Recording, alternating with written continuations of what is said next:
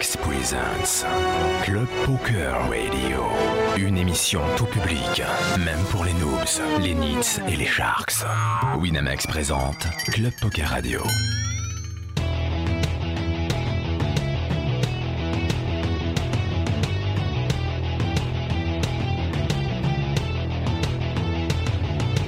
Club, poker, radio.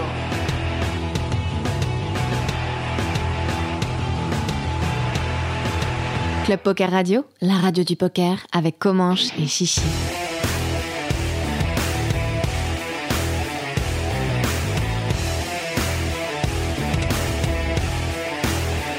Club Poker Radio, la radio du poker.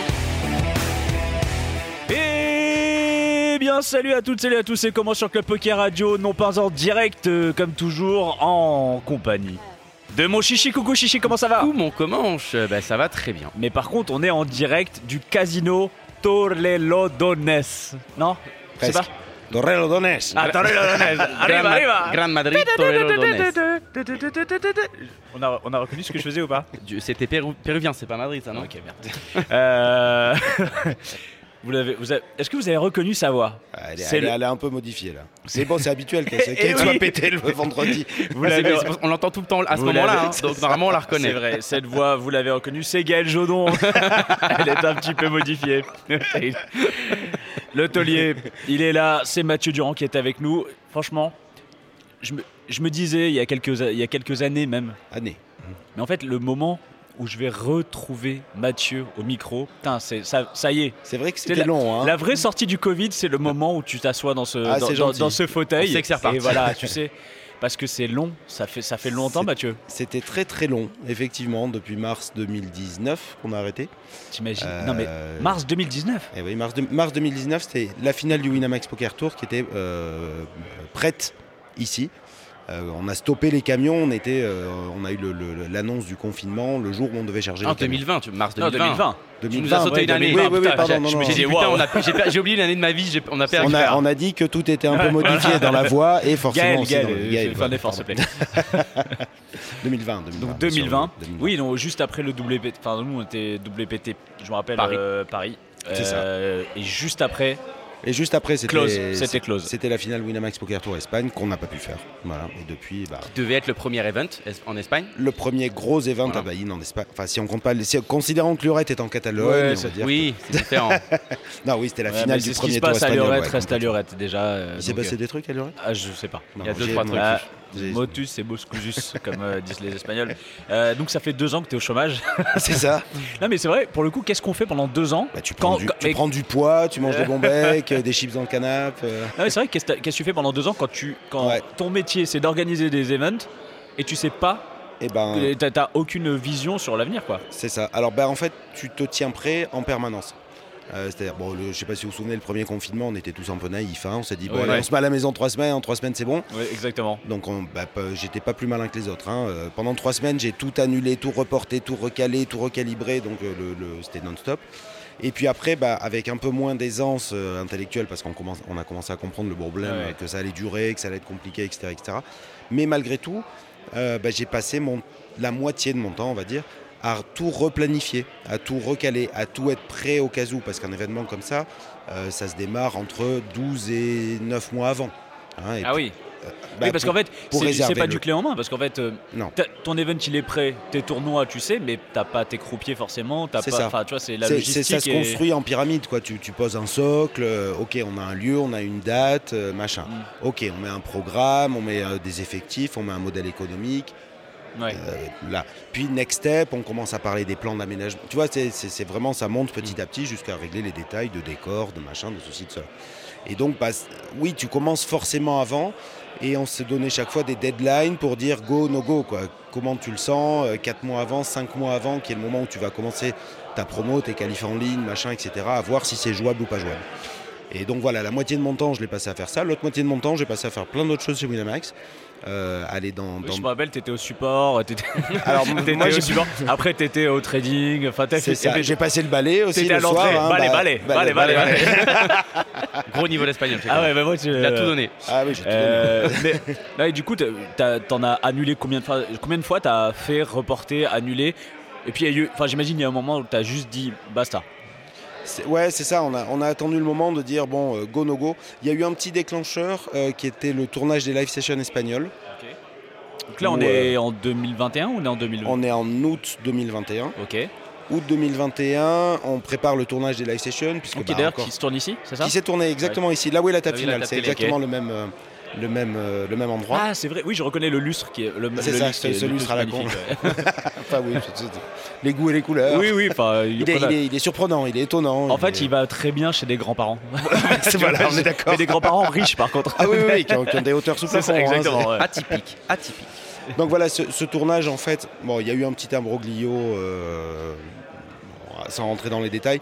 On devait le tourner sans masque, être sous la loi euh, de, des tournages de télévision et de Mhm. films, machin. Et au dernier moment, la direction juridique du casino a pris peur, machin, a dit non, on peut pas, euh, machin, parce que ça reste du jeu de poker et du jeu de casino. Il faut que les joueurs mettent les masques.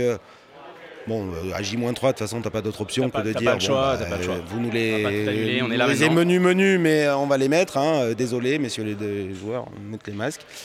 Et puis bon, on s'aperçoit que le résultat, au final, il n'est pas aussi bien qu'on voudrait, mais Ouais, c'était cool, c'était cool. c'est cool quand même. Et puis ça Voilà, fait plaisir aussi de revoir du contenu. En plus, bon, pour nous, c'est du cash game, on adore ça, mais Ouais. ça faisait du bien parce que justement, on se dit, là, tout le monde se disait, ok, là, ça va peut-être repartir. Justement, ce petit. Et ce déclencheur de bon, bah finalement, on tourne avec les masques. De toute façon, on est, on est coincé, tout est fait, euh, le décor est monté. euh, bon, on le tourne et on monte et puis on verra bien.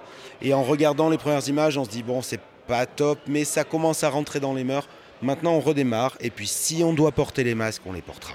Voilà, Ouais. Tu vois, c'est la seule limite, c'était euh, les Les plexiglas. plexis, c'est ce que j'allais dire. ouais. Les- voilà, parce que Ça, c'est mort. Ça, c'est mort. Vous avez trop de tables, c'est pas gérable. Mais non, mais c'est juste en termes de il y a- vis- Il y a en visuel. termes de visuel, de machin, c'est c'est- no- notre concept, il est social, tu vois, c'est les Ouais. petites tables, un peu home game, où tout le monde est autour de la table si tu commences à mettre des trucs. Puis après, logistiquement, sur 200 tables, euh, il en faut 7 par table, euh, je vais pas acheter 1400 plexiglas. Déjà, je les achète tous, je les stocke, euh, combien ça coûte, pff, laisse tomber. C'était vraiment la limite ultime, c'était les plexiglas. Plexiglas tombé, masque pas masque, il y a du gel pour tout le monde. euh, ceux qui ont envie de mettre le. Enfin voilà. Et, on- et à ce moment-là, ça a été le déclenchant. On a dit bon, allez, on y va maintenant. Quoi qu'il arrive, euh, go. Donc là, là, on est en 2021. Ouais. Et là, Ouais. ouais, en 2021, tu as déjà. oh, putain. Euh, t'as déjà. Là, pareil, est-ce que tu te dis, allez, euh, il y a peut-être moyen qu'on ait un. Pas un Dublin, parce que c'est pas possible, là, on est à 3 mois, mais. euh, Ouais. Là, t'as déjà Dublin, une peut-être. Dublin, on était prêt à le faire euh, parce que je, je reste en contact avec tous les opérateurs, avec tous les casinos en permanence. Tu on, on entretient, j'ai voyagé, je suis en plus, les voir. sur- dans les Mm. starting blocks, parce qu'ils ont pareil, Bah, ils, ils ont attendent rien. que ça, ils ouais, attendent que ça. Et, euh, et après, c'est quels sont les, les facteurs euh, On y va, on n'y va pas. Quoi. C'est, euh, mais on a toujours eu cette ligne de conduite. Euh, Un festival Winamax, c'est pas qu'un festival de poker. Si on peut pas faire les à côté, si on peut pas jouer au beer pong, si on peut pas faire les cons, si on peut pas se retrouver, euh, Bah, S'il n'y bah, a pas l'ambiance Wina, c'est pas Wina pas- en bah fait. voilà, c'est ça, Ça c'est pas un tournoi comme les autres. Et, il y en a d'autres qui les font très bien, et bravo à eux. Et, et enfin, chacun sa, c'est pas chacun sa cam, mais Chacun son chaque- style. Chacun, son, style, voilà, c'est ça. Et, et- et quelqu'un qui vient sur un festival Winamax, il attend quelque chose, et, c'est- et on leur donne. Et voilà, à partir du moment où on s'est dit, bon, ben, on va pouvoir le donner, on a l'argument de cette terrasse aussi, parce que toute l'animation, tout le fun se passe en Mmh. extérieur. Donc ça, ça ouvrait un champ de possibilités. Quand même, il fallait le masque à l'intérieur. À l'extérieur, c'était jouable quand même. euh, voilà. Et bien, on est reparti. Euh, on est Let's reparti. go. euh, Nouveau spot à Madrid, du coup. nouveau spot à Madrid. Euh, voilà. Il faut y arriver dans ce casino, mais une fois qu'on est arrivé, on est pas mal. quand Alors, hein. de toute façon, oui, il faut, y, il faut y arriver, mais de toute façon, tu peux pas en partir. Mais, c'est un peu Ah, ça. mais attends, juste avant qu'on parle de Madrid, euh, juste à titre personnel, toi, Ouais. pendant ces deux années, il Ouais. y, a, y a pas eu, il y a pas eu des moments un peu de genre euh, De déprime? Ouais, mais non, mais pour être sincère, oui. ouais, comment eu- tu Bah, les- les- le- le au moment où tu dis bon, ça pue, ça pue, ça pue, bon, on s'appelle, qu'est-ce qu'on fait? Bon, Ça va pas être jouable, on est d'accord. Et bah, t'as jeté trois mois. Ce- Je t'avoue que ce soir-là, t'as- Ouais, ouais, c'est pesant, quoi. Ouais. Euh, une fois, deux fois, trois fois, ouais, c'est pesant. quoi. Oui, Très surtout qu'il y avait, ce, hein, il y avait ce, tou- toujours ce truc de euh, ça va mieux et finalement non, c'est reparti. C'est ça, tu on vois, a eu plein de, de hauts et de bas. Allez, on y croit. Allez, on relance. Mm. Allez, ça va tenir. euh, allez, le vaccin, il va être miraculeux. Allez, euh, t'as envie d'y croire, quoi. C'est Ouais, t'as toutes les phases hein. d'optimisme, et puis après, euh, non, on Et annule, après, on Et après, tu sais, tu, tu commences à être un peu à plat comme ça, puis tu sens que ça commence à puer, et puis à un moment, bah, faut trancher, quoi. C'est Ouais, euh, ouais, c'est ça. C'est ça. ouais. Euh, et d'ailleurs, juste avant, attends, juste avant Madrid, on n'a pas parlé, mais on va quand même aussi parler d'un autre, ouais, d'un Oui, événement le, qui est le club trophy. un événement et il faut, enfin, il faut en parler parce que c'était quand même assez incroyable. C'était Donc, ouf. euh, Il dit c'est- ça parce qu'il a, il a vraiment kiffé. je dis ça parce que franchement j'ai grave kiffé et euh, pareil hein, putain j'ai pris cher encore vraiment tu vois je euh, Je crois que ce jour-là aussi, tu m'as dit j'ai arrêté l'alcool. voilà, pour petit tu vois note pour moi-même deux ans de, de break T'as toutes mes tu sais les mauvaises habitudes que au tout début quand j'étais quand j'arrivais dans ce milieu et tout je me mettais des caisses Ah et ouais plus et puis après j'avais appris j'avais appris mais non en fait non il faut voilà, j'ai repris toutes mes mauvaises habitudes. Donc là, j'espère vraiment que ça va se multiplier. Euh, Je, je peux dire que. Attends, c'est pas Bratislava Bratislava Aqua, aqua, aqua. Agua, agua, agua. Agua, agua, Agua, pas quoi. aqua. Agua, agua. Agua. Ah ouais. En espagnol, agua. Bon, bah, Agua singas. Mais en slovaque, ça se dit peut-être à quoi hein Ah, Ça en se vérifie. slovaque, je sais pas. Ça se vérifie. Ah, en slovaque, j'ai Bah, zéro, zéro mot pour l'instant. Mon, Bon, bah, vocabulaire slovaque est très ah faible. ouais, on est- aussi, on est Bon, bah tant pis alors, votre carré de boule. Pour, pour- Euh, pour reparler un peu de, de- de Madrid, moi je, moi, je voulais te demander le. euh, est-ce qu'il y a des différences entre le public espagnol et euh, le public euh, français? Et c'est quoi un petit peu les exigences des, des Espagnols? C'est quoi un peu leurs attentes? Le- le- la, la vraie différence, enfin, il y a- il- la vraie différence, c'est le rythme de vie. Euh, tu vois, là, on a commencé le, le- le festival et au premier euh, D1 du Maine, ils ont attendu, hein, ils ont serré les fesses et tout. Et les gens du casino sont venus voir en me disant les horaires, là, c'est- quand même pas possible parce que les, nos joueurs espagnols, ils râlent, ils ont la dalle, quoi. Je dis, bah, comment ça, ils ont la dalle Euh, Le tournoi commence à midi, on a un dinner break à 19h30. euh. Il me dit, non, mais à 4h, ils ont faim. Bah, ils ont faim, euh, ils ont faim comment? Bah ils ont pas mangé depuis ce matin, euh, ils Parce ont la dalle on, quoi. mange à quelle heure Ils ici mangent à 15h en Espagne. Ouais, à peu près. 15, Ah ouais. heures, ouais. 15h, ouais. Ah putain, Donc là, tu 22 vois, heures le- le soir. Bon voilà, c'est ce genre de petite adaptation. On a, raj- on a rallongé le break de 16 heures d'une demi-heure que les, temps, les mecs aient le- au moins le temps d'aller se taper un sandwich parce que à l'inverse, euh, bah ils ont, voilà c'est leur rythme. Mais à l'inverse, Mais t'as ils- les Français aussi qui sont là, donc euh, oui. il faut aussi. euh, à l'inverse, les cuisiniers, ils embauchent à 13 heures. Donc toi, tu arrives à 11h30 pour Register, euh, tranquille, tu as envie de manger. Bah, il n'y a rien à bouffer, il n'y a Ah pas ouais. un cuistot. Ah putain. Ah Alors celle-là, par contre, c'est ma faute. Enfin, c'est ma faute. Je l'ai pas vu venir. Pour moi, de- ouais, le bar est ouvert, le resto est ouvert, machin, il y a à manger. Quoi. Ah mais non, il y a mais juste, les- c'est des petites il y a juste euh, euh, café croissant et puis euh, à partir de 13h, les cuistots arrivent. À partir de 13h30, tu peux manger salé. Donc pour le- tu vois, c'est des écarts de rythme, de rythme de vie. Hmm. Après, en termes de, de jeu, les Espagnols sont pas encore totalement, mais c'est normal, hein, dans le dans le le move Winamax, tu joues, tu fais le con. Bah, eux, ils sont pour la plupart sont locaux, donc ils viennent en bagnole, ils bustent, ils te cassent quoi. Ça, Mm. euh, Mais petit à petit, on les sent arriver euh, dans la terrasse, on les sent arriver dans les jeux, on les sent arriver. On en avait un petit peu au blind test. Il y avait une équipe espagnole, il y en avait un petit Il y en peu. avait euh, une, il y en avait une qui a pris l'ardoise et il y en avait deux trois qui étaient là, ils, Ils osaient hésitaient, pas. ouais, ils Après, il y a aussi, il y a, il y a une diff, c'est aussi une espèce la barrière de la langue en fait. C'est le jeu Ouais. est quand même en français. Non, il était bilingue. Il était bilingue. Bah oui, oui, bien sûr, il était bilingue. Mais, c'est vrai que tu as quand même une grosse communauté française qui joue. Évidemment. Euh, bon, après, voilà, comme tu dis, c'est, euh, ça va se greffer petit à petit. C'est ça, euh, il faut du temps pour découvrir. Souviens-toi, les toutes premières Leisure Room au Regency, euh, bah, les gens arrivaient, regardaient un peu, osaient pas, et puis petit à petit, euh, l'alcool aidant, euh, voilà, petit on à petit, des c'était- potes. Ouais, petit à petit, c'était l'enfer. aussi chaque année mis de plus en plus d'animations, mis Ouais. fait de plus en plus d'à côté parce que bon au début c'était pas grand chose. Il y avait une petite salle avec, euh, je me rappelle la laser room à l'époque. Ouais, la- les- les- c'était il y avait vraiment- quatre jeux, et là maintenant de c'est de plus en plus gros et il y a de plus gros, enfin les à côté deviennent vraiment énormes quoi. Je pense même qu'il y a des, C'est vraiment les tournois où tu, viens, tu peux venir à quelqu'un qui joue pas et qui fait que les à côté en fait. C'est exactement ça. Un WPO, dans la, la formule WPO From Dublin, on va dire, copier-coller, c'est le tournoi où tu amènes tes potes. Où euh, si une fois dans leur vie ils doivent tenter un tournoi à 100 balles le turbo du Ah soir, ouais. c'est là qu'il faut le faire parce qu'ils vont en faire un. Mais à côté, bah, ils vont t'attendre à la terrasse, ils vont boire des coups, ils vont jouer au basket, au beer pong, au machin, ils vont aller euh, faire, euh, s'ils parlent un peu espagnol, la masterclass d'Adriane cet après-midi, euh, essayer de comprendre. Voilà, il y, a- il y a énormément de choses pour les potes, quoi, justement, qui sont Mm. pas euh, joueurs de poker euh, réguliers, on va dire, qui récréatifs. C'est un tournoi fait pour les récréatifs. euh, en... Oh, ça, ça donne meilleur quoi, pour les euh, récréatifs, ça donne quoi en score là? On- tu- Les entrées, les, euh, genre, à peu près. euh, Alors en score, il n'y a que dimanche où on est en dessous des preuves. Bon, il y avait un petit euh, derby Real Atlético euh, qui nous a pas aidé, hein, euh, clairement. Ouais, ils sont, ils sont champions, il n'y a plus rien à jouer là, le Real. Ouais, mais bon, c'est le derby. Ah. Enfin, j'en sais rien. Bon, après les Madrilènes, euh, oui, derby, Bah ils oui, vont le mater. Ils y vont. C'est du basket, c'est quoi Ouais, c'est du basket avec le pied. Je Ah à ouais, sur du oui, un truc vert, sur un truc vert, un vert. C'est ça. Et non, sinon, on est, on est très au-dessus des prévisions sur, euh, sur tous les tournois. Euh, Colossus, on l'avait calibré pour 1000 joueurs, ce qui est quand même pas mal pour un petit tournoi. On a fait euh, 1500 joueurs. Euh, le Battle Royale, qui est ce high roller KO, on va dire high roller dans l'esprit du festival, 750 balles lundi, mardi. Bon, on se dit si on fait 200, c'est bien, quoi. Tu vois, c'est Mm. euh, même s'il était en fin de journée, 17h, bah, on fait 350 joueurs. quoi. Donc euh, tu te dis waouh, euh, voilà. Et il faut prendre en compte que Madrid est une grosse ville de poker live. hein. Euh, c'est, euh, je pense que c'est plus fort que Paris. Il y a une vraie culture de live encore en Espagne. euh, euh, Il y a eu des gros events à Madrid. et il y a eu des de gros choses. events, il y a eu beaucoup de choses, et ils ont, là, ils ont beaucoup de circuits, ils ont beaucoup de trucs, et il y a une population live euh, qui, est, qui est vraiment euh, très très forte. Donc voilà, le- tu vois, là on, est, on enregistre, on est vendredi. Le, le, le- le- le doute qu'on a, c'est 16-17 heures. Quand les mecs vont débaucher, combien vont que, débouler est-ce que, quoi ouais, Ouais. est-ce que t'as Combien vont débouler que Parce tu que peux te si- faire, euh, tu peux te faire. on, sait qu'on a un goulot d'étranglement qui est là avec euh, ces Espagnols qui risquent d'arriver 16-17 heures ou pour Let Règle le D1C ou pour Register turbo, le turbo, du soir et il y a un side en même temps euh, qui démarre. Bon, ça, euh, Et, en plus, euh, tu nous avais dit que dans la culture espagnole, ils, ils réservent pas trop, ils Ah viennent non, sur place en fait. Nada, euh, nada. On a sur, sur, 100, euh, près, sur 100 inscriptions en ligne, on a 88-90% de Français. Quoi. Ah oui. Il y a une culture du cash en Espagne. euh, voilà, c'est tout ça. Tiens, on va- on- attends, obligé de faire une petite Alors le digression. cash. Alors, Il y a du cash ici. cash. Il y a du cash. hein. Non mais c'est très Alors- bizarre le cash game. Ouais, tu joues à l'envers. À l'envers, ouais. J'ai jamais Ouais, vu ça de ma vie.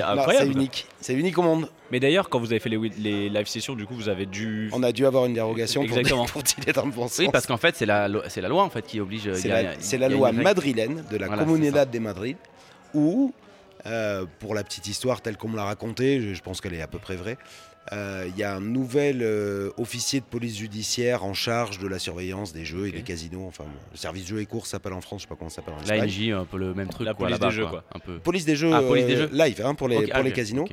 Et euh, le mec a voulu faire un peu son, son cador, il est arrivé, il a dit euh, Bon, maintenant c'est moi le boss, voyons voir comment ça se passe. C'est quoi ce jeu, poker?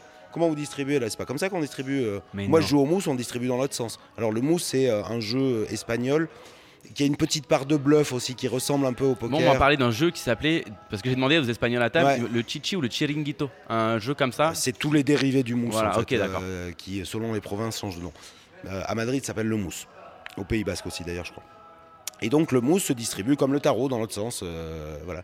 Et le type a dit Bah, Je veux ça. Vous allez distribuer dans l'autre sens. On a dit Mais, Mais c'est incroyable. Mais what the fuck Enfin, euh, cabron es, euh, Et vous montrez tous une Qu'est-ce que c'est merdia Euh, Bon. Et puis le mec, il a, il a montré ses galons, il a dit c'est moi le chef. Maintenant c'est comme ça. Il a, sorti, à il a l'envers. sorti son flingue. Il a dit Ah à non, tu l'envers. distribues à l'envers.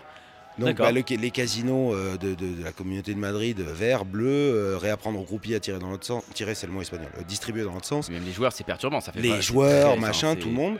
Et en 2011, quand il y a eu la finale EPT euh, ici, ils ont réussi à obtenir la dérogation pour les tournois qui se jouent avec un règlement international, le TDA, qui est reconnu dans le monde entier. Et donc, ils ont réussi à faire passer que les tournois Soit se dans le deal bon. dans le bon Mais sens. par contre, en cash game, ça joue à l'envers. mais par donc le mec a cédé sur les tournois parce qu'à un moment il y a une preuve internationale que ouais. c'est comme ça que ça se joue. Euh, le TDA, c'est un peu la FIFA du poker, Mmh. euh, etc. Donc ils ont dit nous on applique le règlement international pour les tournois internationaux, machin. Les tournois c'est bon, mais le cash game, le mec a toujours pas cédé. Il est toujours, euh, il est toujours en poste? Je pense parce que je pense que dès qu'il va changer, On va revenir dans il le bon va, il va revenir et faire. On espère. Bon, les gars, euh, maintenant, en fait, le valet, euh, en fait, on joue plus avec le valet. oui, Il y a plus, plus de valet. Imagine, il aurait demandé qu'on mette l'excuse. euh. C'était chiant.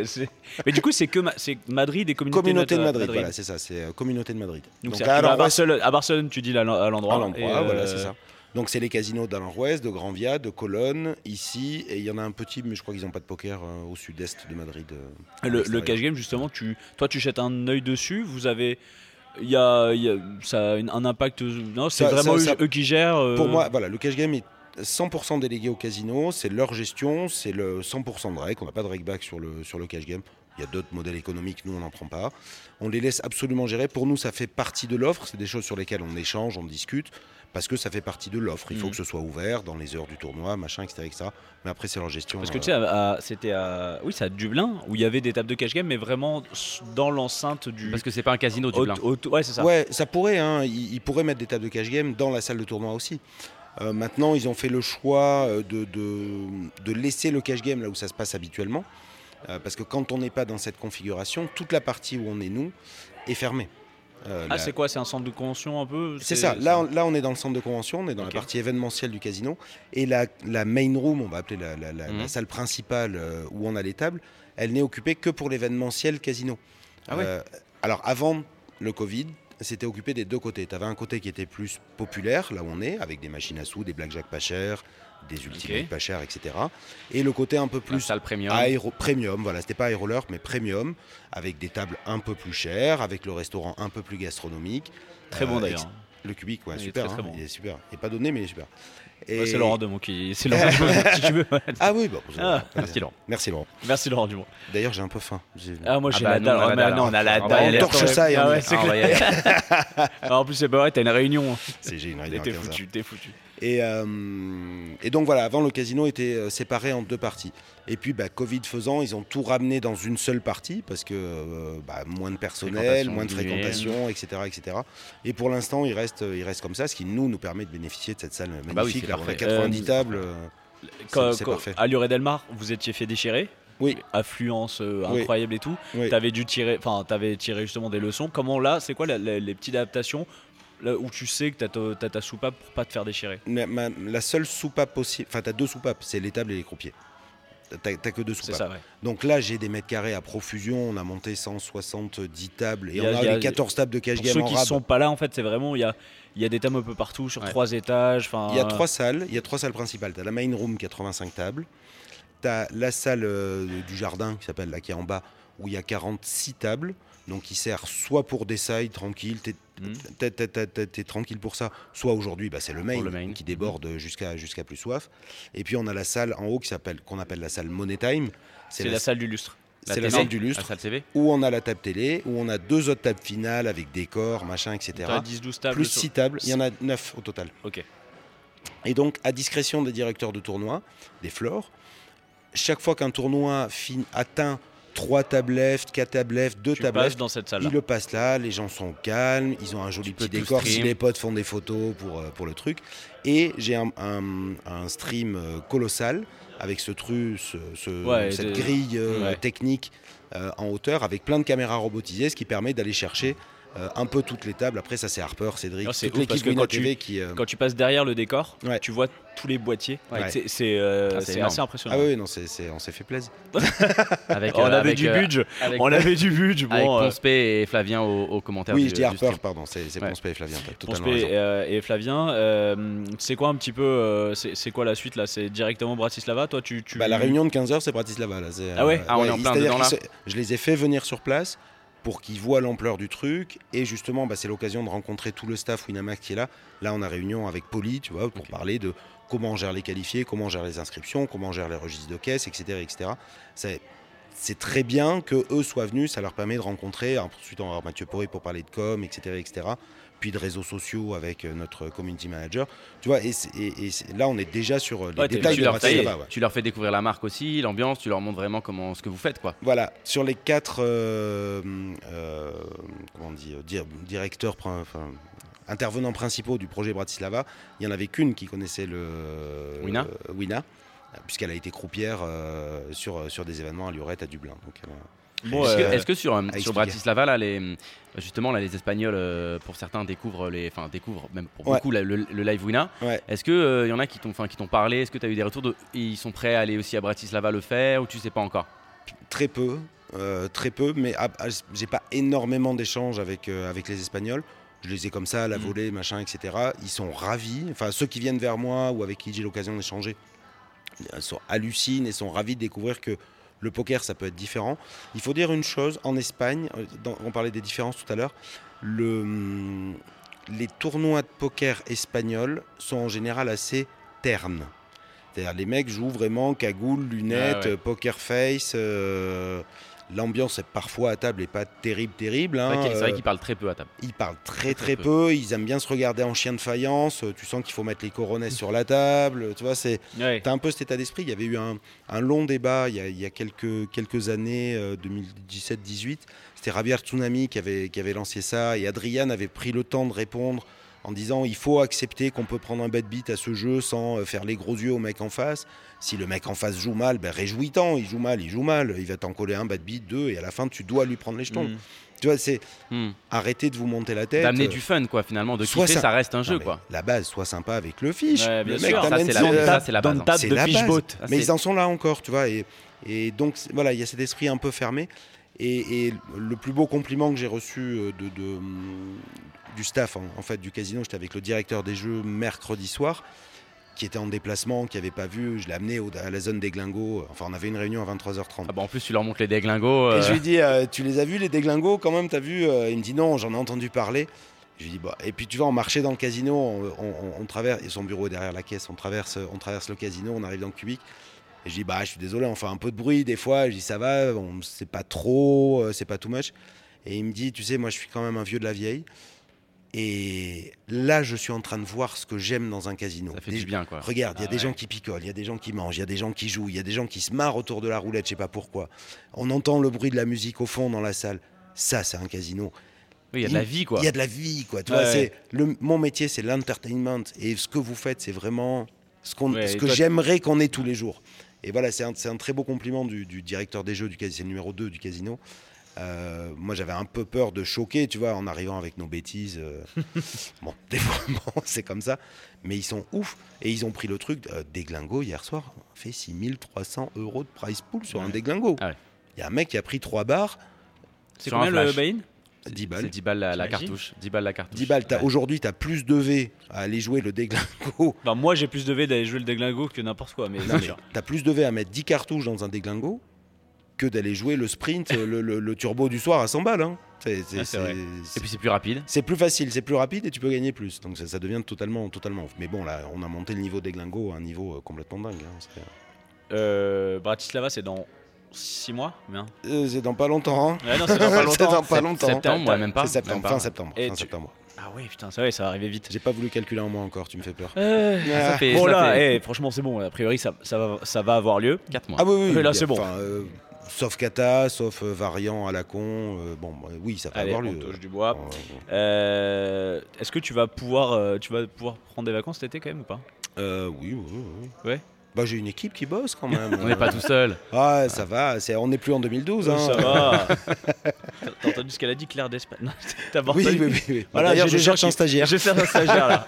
Ouais, mais 80 heures par semaine. franchement. Ah, ça va. Il faut apprendre, c'est de l'événementiel, hein, gars. Eh, Sinon, tu vas à eh, la poste. Hein. Ça Oh, va, ouais, eh, charbonne oh. un peu, là, charbonne. comment tu vas te la payer ta Rolex? Tu, tu, après Bratislava, il y a déjà des pistes. Il y a déjà, euh, on parle. Est-ce qu'on a un Sismix nous, qui est prévu?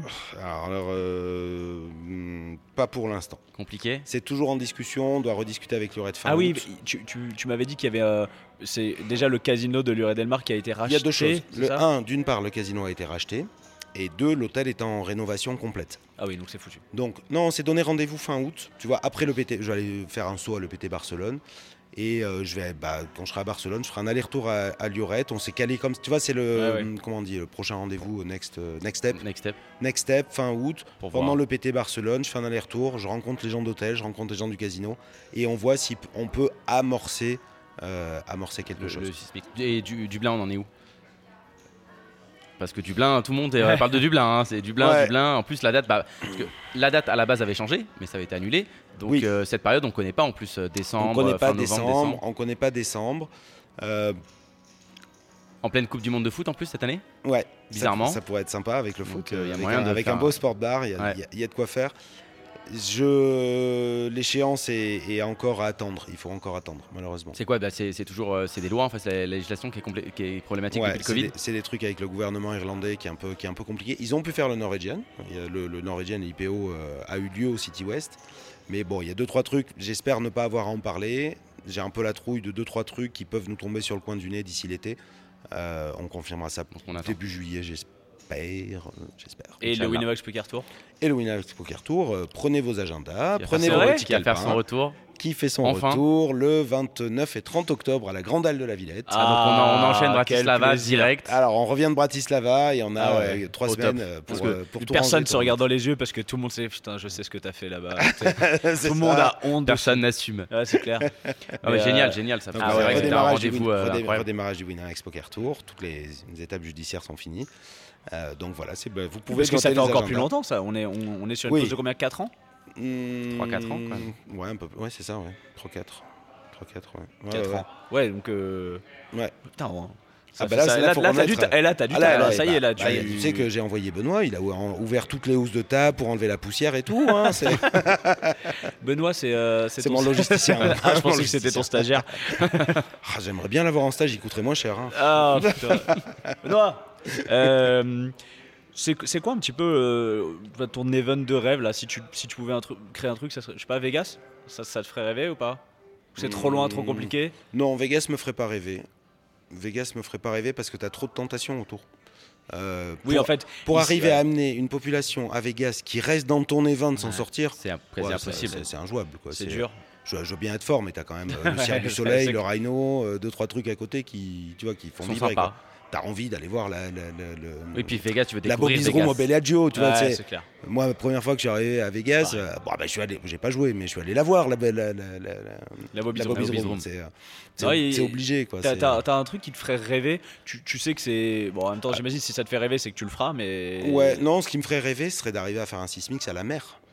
Ça, ça me ferait rêver, tu vois, avec la plage, pas une piscine, Ah mais oui. la plage. Ouais, les tables, avec les un- tables. Non, alors pas des tables sur la plage, ça c'est dégueulasse. J'ai fait une fois dans ma vie, je le C'est refais. vrai Non, moi, moi, je. Ah oui, attends, c'est moi, insupportable. tu veux pas nous faire un, un, un vrai festoche en même temps sur la plage avec le DJ sur Ah, la plage C'est ça que je veux ça, moi. Avec, au lieu d'avoir des pool parties, avoir des beach parties. Voilà. Voilà, un vrai festoche, quoi. Au Cap d'Agde Au, Cap d'Agde, franchement, ça serait trop bien. Et pourquoi Alors, il y aura des masques, mais c'est pas les mêmes. Ils disent, euh, Ouais, c'est ça. Ah, je connais. Je- J'ai Euh, pratiqué. Je crois qu'il n'y a pas de casino au Cap d'Agde. hein. Ah si, Euh, il y en a il y en un. casino. Si, si, il y en a Si, il y en. Il Mais après, Ouais, voilà. enfin, euh, je dis ça, je ne je sais pas. euh, Il a Snap dit oui. Il connaît bien sa carte des casinos, ce monsieur est professionnel. Évidemment. mais- Enfin. le problème, c'est que moi, je suis arrivé tout nu. Ils m'ont dit non, mais c'est pas la base naturelle. Ils s'est dit oh, pardon. C'est moi. Euh, oui, oui. Ça, ça pourrait être une option, mais, euh, le- si tu as raison, le casino du Cap d'Agde est tout petit, il faudrait trouver un déport de licence, machin, etc. Mais, Mais euh, mais, oui. mais non, mais toi, voilà, ça, ça, mais ça serait amené à la plus, plage. euh, euh, ouais, genre, ouais, ouais. Pour moi, c'est, euh, on est plus en Europe du Sud, Ouais. ou Nord, euh, Afrique du Nord, hein, pour, pour arriver à faire ça. Si tu- là, on parle du truc du rêve. hein, J'ai aucun Oui, projet concret. euh, ne, prenez, prenez mais comme ça, on rien, pourra, on pourra dire hé, il y a trois ans, tu te rappelles Quand ça. je te dis. euh, Moi, j'ai deux ça. spots. Si tu peux faire Majorque ou la Crète, Alors, ah, ça me va. la Ah. Crète, je sais pas. Majorque, peut-être, c'est gérable. Grand Canaria, ça peut être gérable. Grand Euh, Grand Canaria, ça peut être gérable. On s'est- on s'est renseigné. Hein. Bah oui, je me renseigne, Ah bah bah, oui. évidemment. Ouais. Le, le, le, vous, vous le voyez, je ne sais pas si vous les connaissez, vous les connaissez pas, mais là, j'ai 3-4 rendez-vous avec des casinos extérieurs que j'invite sur les événements pour venir voir. Alors, je sais pas, vu, je t'ai vu avec des. tu- Une, tu vois jolie blonde, elle est de Bratislava. Je vois pas de qui, je vois pas de qui tu parles. D'accord. Euh, mais par contre, j'ai vu des gens, tu sais tout de suite que c'est pas des gens qui sont là pour jouer. Tu Ouais. sais, tu sais qu'ils ah, ils ont les yeux partout, ils sont, ils sont, euh, ils ont là, sais, ils sont Évidemment, évidemment. hyper bien habillés, machin. euh, Évidemment. Donc oui, bah, hier soir, il y avait tout le. Si c'était hier soir, c'était tout On le rappelle. bord du casino. C'est les propriétaires du casino. C'est le bord du casino qui était là hier soir. Les gens en costard qui regardaient partout. Euh, les, les proprios hein, euh, du, du casino qui étaient là. Oui, après il y a des gens que j'invite et puis je sais très bien qu'il y a des gens qui viennent comme moi. hein. je fais toujours un saut à l'EPT, à Prague, à, à Bah, c'est Barcelone. Je fais un tour au World Series. Bon, moi, j'y travaille un petit peu aussi à côté pour, pour nous qualifier, mais évidemment, tu fais un tour, tu vas voir comment les autres font, euh, les bonnes pratiques des Les uns, les bonnes idées, pratiques des autres, les- bonnes idées. Il y a pas, y a pas. Ah, mais du coup, tu pars à Vegas là? Je pars à Vegas le 21. Et on va s'occuper de l'accueil des qualifiés, euh, puisqu'enfin, on requalifie euh, du monde. Ouais. Enfin, c'est pas enfin, on qualifie du monde qui va pouvoir y aller à Vegas. Vous en avez combien à peu près de qualifiés? Euh, tu- invites Poli après nous sais. On devrait arriver à une petite centaine de personnes. Ça euh, fait, ça fait entre les géré, promos, les King Five, les en expressos, ligne, euh, les expressos, etc. On va arriver à une centaine de qualifiés sur place. Ah Oui, donc euh, voilà, c'est chargé cet été. Bon, ça, c'est Vegas. de- Oui, euh, bah, oui et non. Voilà, Vegas, ça, ça- C'est plus, détente quand t'es dans, dans ce genre- T'as moins à gérer, tu gères juste tes qualifiés. Je gère, plus- ouais. Alors après, je gère les qualifiés, mais je reste en télétravail avec la France en décalage horaire. Oh là là, c'est un côté. Ça euh, m'a fatigué. Ah, mais là, t'as tout le changement Ouais. en plus sur les WSOP cette année. Parce qu'on n'est plus au Rio. Bah oui, ça oui. change. Et c'est pour ça que j'y vais un peu plus tôt que l'arrivée des qualifiés, parce que bah, Il y a des process à remettre en route, il y a des routes à mettre en route, des, des routes, ouais, enfin ce que nous on appelle des routes, des circuits à, à remettre en route pour le qualifier, pour les accueils, pour, euh, pour tout ça. Et puis les, en termes de players party, le Voodoo Lounge est fermé et l'Apex Ah bon pas réouvert. Ouais, le Voodoo Lounge est fermé et on a eu l'information qu'il restera fermé tout l'été. Le. Palm, ça réouvre. Après, ensuite, même on était passé euh, au Gus Bar Apex pour faire les. Ça les- fait loin quand même. Si t'es sur le strip, tu dois aller au Voodoo Lounge, ça fait. Ouais, mais ça a gêné personne hein, euh, jusqu'à présent. euh, Oui, de, ça, on de venir au Palms ou au Rio d'un coup de Ouais. Uber à 8 balles. et voilà, c'est pas, c'est Ouais. pas- Mm. Pour moi, c'est pas bloquant. Je te dirais, euh, on est euh, au Lake Mead, euh, tu vois, oui. là, oui. oui, là ça fait loin. Euh, bon, un Uber à 10 balles, euh, ça va. C'est, dans le. à je Vegas, pense- 10 balles. Ouais, c'est ça. C'est, euh, tu peux le faire à pied, mais c'est long. Mais bon. Au pire, tu le mets sur le rouge, comme ça, t'as 20 balles. Ça, Et après, t'as le euh, retour. ça, et t'as le retour. Ça, c'est des, bah, des- Ça, c'est Vegas on- On style, donne quoi. des bons conseils. euh, Ou tu vas en limousine, ou tu vas à pied, mais C'est pas ça. au Get milieu. rich quoi. or die trying, Exactement. comme disent les Américains. Euh, donc, euh, Vegas, euh, Bratislava, il y a un Ouais. mec qui arrive en quad. Il y a il y a un mec qui En arrive en détente. Ah, c'est lui- le mec de la sécu, il va Ouais. vérifier si la porte est fermée. Il, il passe toutes les heures, vous inquiétez Ah, pas. ok, d'accord. c'est normal. Et elle est fermée. Et elle est fermée, il va repartir. Et il s'en va. C'est ça. Voilà. Euh, je crois qu'on a fait le tour, euh, Mathieu. Bah On est- voilà. Je trouve qu'on est pas, on est pas mal. En tout cas, euh, On est plutôt- ici, on est, on est quand même. On est Plutôt vraiment pas bien, mal. hein. On est plutôt bien. plutôt pas mal. euh, C'est un temps magnifique. hein. fait Ouais. mal à, mal la même un peu, mais. Ouais. Euh, mais euh, écoute, c'est voilà, on est, on est reparti sur une sur On la dynamique. sur des bonnes bases. J'espère euh, vous donner plein de bonnes nouvelles très bientôt. Et Ah. En tout cas, en- en tout cas, il y en a déjà des bonnes. Il y en a Ouais. déjà des bonnes. ouais. C'est fini les mauvaises. C'est fini ça. C'est- terminé. C'est terminé. Le, le variant de Shanghai, il n'arrivera pas. Ah. Inch'Allah, je on se- touche tous la tête. Franchement, là. Franchement, s'il y a- je te jure que s'il y a un variant qui s'appelle le variant de Shanghai qui arrive, Ce sera ma je te jure, faute. c'est de Ce ta sera faute, ma faute. 100% de ta faute. Au bûcher. Euh, merci beaucoup Mathieu. Avec plaisir. Et puis euh, à très bientôt. Nous on va faire une petite pause et puis euh, euh, on aura quelqu'un euh, tac, euh, juste après. euh, On va, on va faire notre petit marché. Allez à. Exactement. À bientôt, les amis. Augmentation des blindes. Le ton va encore monter sur le Club Poker Radio. Une émission présentée par Winamax, la référence du poker en ligne. Et nous revoici toujours en compagnie de Chichi et nous avons alors bon bah voilà c'est un énorme kiff. hein, Qu'est-ce que tu veux que je te dise euh, Cool Chain est avec nous. Salut Bruno. Salut les mecs Salut Bruno. Merci beaucoup d'être avec nous. Salut. On n'a pas beaucoup de temps alors je pars super vite. C'est le leitmotiv de Euh, voilà, c'est ça. On Donc, on a- de parler super vite. Ouais, Alors vas-y, je t'en prie si t'as des questions. J'ai dit Vas-y, question. je t'en Tu réponds juste par oui ou non. Euh, Bruno. Interview gitan. Ouais, vas-y. Ouais, tu manges tu manges Euh, Voilà, on a déjà perdu 5 minutes. Euh, c'était un plaisir. C'était un plaisir de t'avoir. Euh, Merci beaucoup. Je vous remercie à tous. juste, on voulait juste parler un petit, un petit peu avec toi. T'as fait une perf énorme et on profite. euh, genre, c'est incroyable. C'est la plus grosse perf de ta carrière. Deuxième euh, du roller euh, de Monaco pour près de ça, 700 000. Ouais. Le 20 700 plaques. Un 25K. Euh, juste vite fait un petit peu comment ça s'est passé ce tournoi. Déjà, pourquoi tu bailles celui-là? Est-ce que c'est ton premier 25K C'est mon troisième 25K et à chaque fois que j'ai fait des 25K, c'est parce que j'ai pas eu le temps de jouer mon enveloppe à un moment donné à cause d'autres activités. Et donc, comme ils sont en stock, quoi, quand même, à un moment donné, il faut les utiliser. On les donc, on essaie de pas faire du gâchis. C'est vrai, c'est chiant, hein, gâcher 25 000, Ah ouais. franchement, ça non, mais je, veux dire, je préfère faire 5 fois un 5K que Bien de sûr. faire un Ouais, un 25K 25. et de jouer contre des mecs où tu es derrière tout le temps. Enfin, je vois, au niveau du, du niveau Ouais. du, du le joueur. top quoi. niveau mondial quoi. Voilà, donc, euh, mais comme justement il y avait un petit peu euh, d'argent d'avance, c'était le moment de se faire euh, plaisir. J'avais déjà fait un 25K à Monaco, j'avais pas fait la bulle, mais je pense payer les 23 premiers, j'avais fait 26. On n'est pas Ah, loin. là, Frustrant. J'avais ouais. fait deuxième nuts contre nuts. et puis pas, pas genre euh, flush contre flush, tu peux. Tu peux t'en sortir un peu. ouais, il y a genre il y a gutshot, je l'ai, et lui il a gutshot, et tu vois, il a roi ouais, 10, ouais. et j'ai le 10, et bon, enfin bref. Ouais, j'aime bien raconter mes petits Mais oui, trucs, mais écoute, comme ça. pas, si tu veux wine un peu. euh. C'est ton émission. Ma grande spéciale. Chut, Matteux, il est là. Chut, Il commence à savoir. Ah non, je j'en wine, peux plus. On balancera pas. on balancera pas. être licencié très rapidement sur un wine. Matteux, c'est genre. Il raconté. le carton m'a raconté. Il m'a raconté. Si tu dans le, sur le WhatsApp, si tu whines, il vient te parler en privé. Ouais, Ouais, bon là ça va être difficile de wine quand même sur cette perf. Très difficile. Difficile. Ouais. D'ailleurs, il me l'a bien rappelé. genre là maintenant, pendant 7 ans, tu ne wines plus. T'as fait deux valets sur deux as. Tu te rappelles ou T'as fait deux valets sur Garde-le deux en as. tête. C'est- ouais. Garde-le en tête. Contre qui? Contre Jean-Noël Torel. Ah oui, Ah oui, mais oui, évidemment, tu fais deux balais as sur non, Jean mais Dalton. horrible avec un read sur Jean-Noël Torel où je sais qu'il a deux as. On- je sais. Je, je t'explique le truc et tu. En fait, il a jamais fait 2 X quoi. Jamais. Ok. Et là il fait deux. Là, il fait 2 X, il est UTG. Il dit Il y a un truc. Il a deux il y a un truc- as. il y a un truc. Il aurait pas deux, il aurait pas deux as. Par hasard. Et, là, il y a un mec qui prend ça sûrement pour de la faiblesse. Je sais pas parce qu'il a pas joué avec lui. Moi, j'ai joué pendant deux jours avec. Oui, euh, parce que deux îles, tu peux plus penser que c'est plutôt faible plutôt qu'il open plus voilà, Et donc il le 3 bet. Au moment où il le 3 bet, euh, d'ailleurs je m'en fais pas une gloire, hein, enfin en fait parce qu'il fallait passer quoi. La preuve, c'est quand il 3 bet dans ma tête, je dis oh, pas compris qu'il a deux Astorel, mais bon. Ouais. Et là j'open de valet. Ah.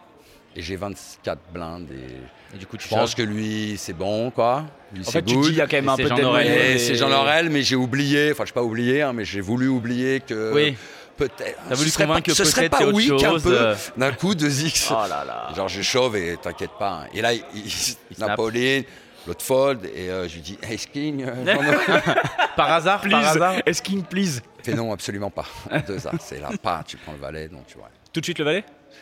Ouais, Et ça te fait passer C'est là où tu passes quasi chip leader, Quasi non chip leader. Parce que lui il était gros aussi. euh. Et ça, c'est on est, on est loin, non On est déjà On item est à 7. Il fait septième, je crois, Jean-Noël, c'était ça le paye, 20 septième. ça payait 27 joueurs. On est, au, C'était un on est gros- 7 là. Ouais, vous êtes énorme. C'était un gros 25 000. C'est un Ouais. gros 25 000. Ouais, ouais. Et d'ailleurs, il y avait plein gros de- 25 millions, on était 180. Il y avait plein de mecs de, joueurs, quoi. de la team avec toi. Il y a, il y a Joao, il y avait Davidi aussi. Davidi, ouais. ouais. Tu les as tous niqués. Voilà. T'es meilleur. C'est qui en le fait, boss Au final, je veux dire. Euh, tu, quand tu quand arrives sur ce 25 000, j'ai lu un, un- un papier où tu disais un peu euh, Je sais ce qu'ils perçoivent de moi, mais je vais en jouer et tout. Et justement, c'est quoi? Comment, comment tu t'es un petit peu adapté? Le fait d'avoir des Odwire, des En machins. fait, des... en fait, en dehors de Run Good, on va enlever ça parce qu'évidemment, j'ai Run Good. Quoi. Dans un tournoi, tournoi, tu peux pas gagner un tournoi hein. good. donc, euh, mais peut-être, et là sûrement plus que- qu'il Oui. n'en faut, puisque tu pars de très loin par rapport aux meilleurs. euh, Ouais. Voilà, donc forcément tu vas run good un peu plus. Il, faut y a un, un peu peu plus plus, je pense. de- hein. ouais. Mathématiquement, c'est inexplicable. On est- on est- sinon, on non, j'ai fait des bluffs, frère. J'ai tout C'est passé. vrai ils ont passé. Non, pas du tout. Non, j'avais deux les mains. Non, mais évidemment. Donc après, la seule tactique que tu peux, c'est il, te, il pense que tu penses à ce niveau-là et peut-être qu'il va falloir être bon et penser autrement pour. euh, Parce que toi, tu les connais, mais eux, ils te connaissent pas. Donc, tu peux peut-être des fois C'est un peu le seul avantage que. Et en même temps, je les connais, oui, je, je- je- je côtoie aussi, des top players. mondial, bien sûr. donc, je sais, je connais quelques plays. Dans certains même, spots, tu où tires je pense que eux peut-être ne savent pas que je les connais, donc c'est un peu la seule façon de pouvoir lines. les exploiter. Mm. Oui, je, prends des, je peux prendre des lines où genre eux vont se dire c'est bon, il a toujours sur cette line. Genre quoi. donc, euh, genre donc, Donc- river, machin, ou donc des Mm. trucs. Voilà, c'est la seule façon que tu peux un peu de les contrer. Ou Enfin, avoir la, seule que- façon, j'en sais rien. Mais et puis toucher du jeu. Mais euh, je veux dire, Et puis, tu as conscience que des fois, ils vont peut-être abuser sur toi un petit peu parce que, voilà, justement, Donc, tu tu peux montrer- des 25 000. Des fois, il faut être tricky et te dire vas-y, gros chèque, tu vas envoyer cher là et que tu vas même faire 120% nanan et Mm. tant pis. On y va. Ouais, je te, je te just call, je te donne 0 et river call et tant pis si t'as fait mieux, bravo. Mais sinon, généralement, tu vas bluff même ou tu vas même croire que tu es en value, je, te- je peux te value cut. Et en fait, euh, Je suis plus dans ce sens-là Mm. que de leur donner la perche pour que eux Oui, me tu- mettent des tracas dans la tête. Tu vas pas essayer de te mettre dans des spots euh, bourbiers que tu maîtrises pas trop. j'évite. et ouais. Voilà, j'imagine que contre ce genre de mec-là, c'est quand même t'es souvent dans des spots bourbiers, quoi. Ils Bah vont jamais ouais. te mettre des spots de facile, Ouais, ouais, 25 000, euh, tu vois. Après, avoir conscience de son image, et tu vois, ça, c'est une force incroyable. Tu vois, c'est pas t'arrives, tu, tu sais pas. Là, si Bah, tu si tu sais. te trompes sur ta propre image, t'es mort. ouais, quoi. mais tu- Bah et ouais. puis tu sais la perception qu'ils ont de toi. Oui, et bah, oui, là, oui, vraiment, t'as une. une Essaye force de vraiment. savoir la perception qu'ils ont de toi. Quoi. Et évidemment, comme tu es la target de la, la- Je te dis pas qu'ils t'agressent que gratuitement avec de la merde, pas du tout, tu vois, mais tu vas être plus une cible, quoi. Donc, euh, ouais, essaye d'open un peu strong. Mm. Ouais, s'en servir dans, dans certains ouais, spots. Et que, et que parfois tu vas te faire trois bêtes, tu vas coller même hors pause, mais tu sais que ta range, enfin, que ta main elle est plus forte que sa range, quoi, qu'il y a tant de mains façon, domines encore Ouais. et que tu vas peut-être. T'es prêt à, à payer derrière. quoi. Eh T'es prêt à ouais, les tant mettre, pis quoi. maintenant, on va aller prendre les risques, mais frère, si je fais top pair, euh, on va plus passer, hein, frérot. On est là. Voilà, voilà. C'est qui peu- les mecs qui, qui t'ont vraiment impressionné là? Est-ce qu'il y a des mecs qui t'ont impressionné? Pas quasi tous, parce qu'il y en a que j'ai très peu joué, tu vois, ils sont venus à la table un peu, je sais que c'est un bon, mais je l'ai pas vraiment joué, j'ai eu Chidwick un peu, mais je, je, je suis en T'as pas vérité- vu Ouais. Si j'avais joué des coups contre lui, j'aurais été impressionné, entre Ouais. guillemets, un truc impressionné, on se comprend, tu ne pas dessus, tu Ouais, dis, mais tu sais que tu joues contre le Tu meilleur. sais frère. qu'il va, il va Ouais, jouer tu c'est ça. quasi pas, parfaitement toi, oui, spot. toi, quoi. faut Tu pas joues tu contre le bot. quoi. Tu joues contre le bot, c'est-à-dire le mec qui fait Voilà, pas d'erreur. Voilà. Donc non, j'ai- euh, beaucoup joué euh, au Dwyer, hein, bizarrement, on s'est retrouvé, enfin pas bizarrement, mais on s'est retrouvé chaque jour longtemps. Ensemble. Ouais, j'ai eu la chance de gagner la majorité des coups contre lui et c'était assez, euh, ouais, c'était assez Un kiff, kiffant. Ouais, oui. Ouais, euh, Ah, Bah, c'est pour ça aussi que tu joues les C'était un coup 25 de 000. poker, hein, tu vois. C'est- mais, euh, voilà, c'est- C'est un kiff aussi de jouer contre ces mecs-là, Ouais, de, voilà, de temps en temps comme ça. euh. bien sûr. Bon, et Et, tu. et vraiment essayer de jouer, c'est la fameuse phrase, quoi, tu vois, mais.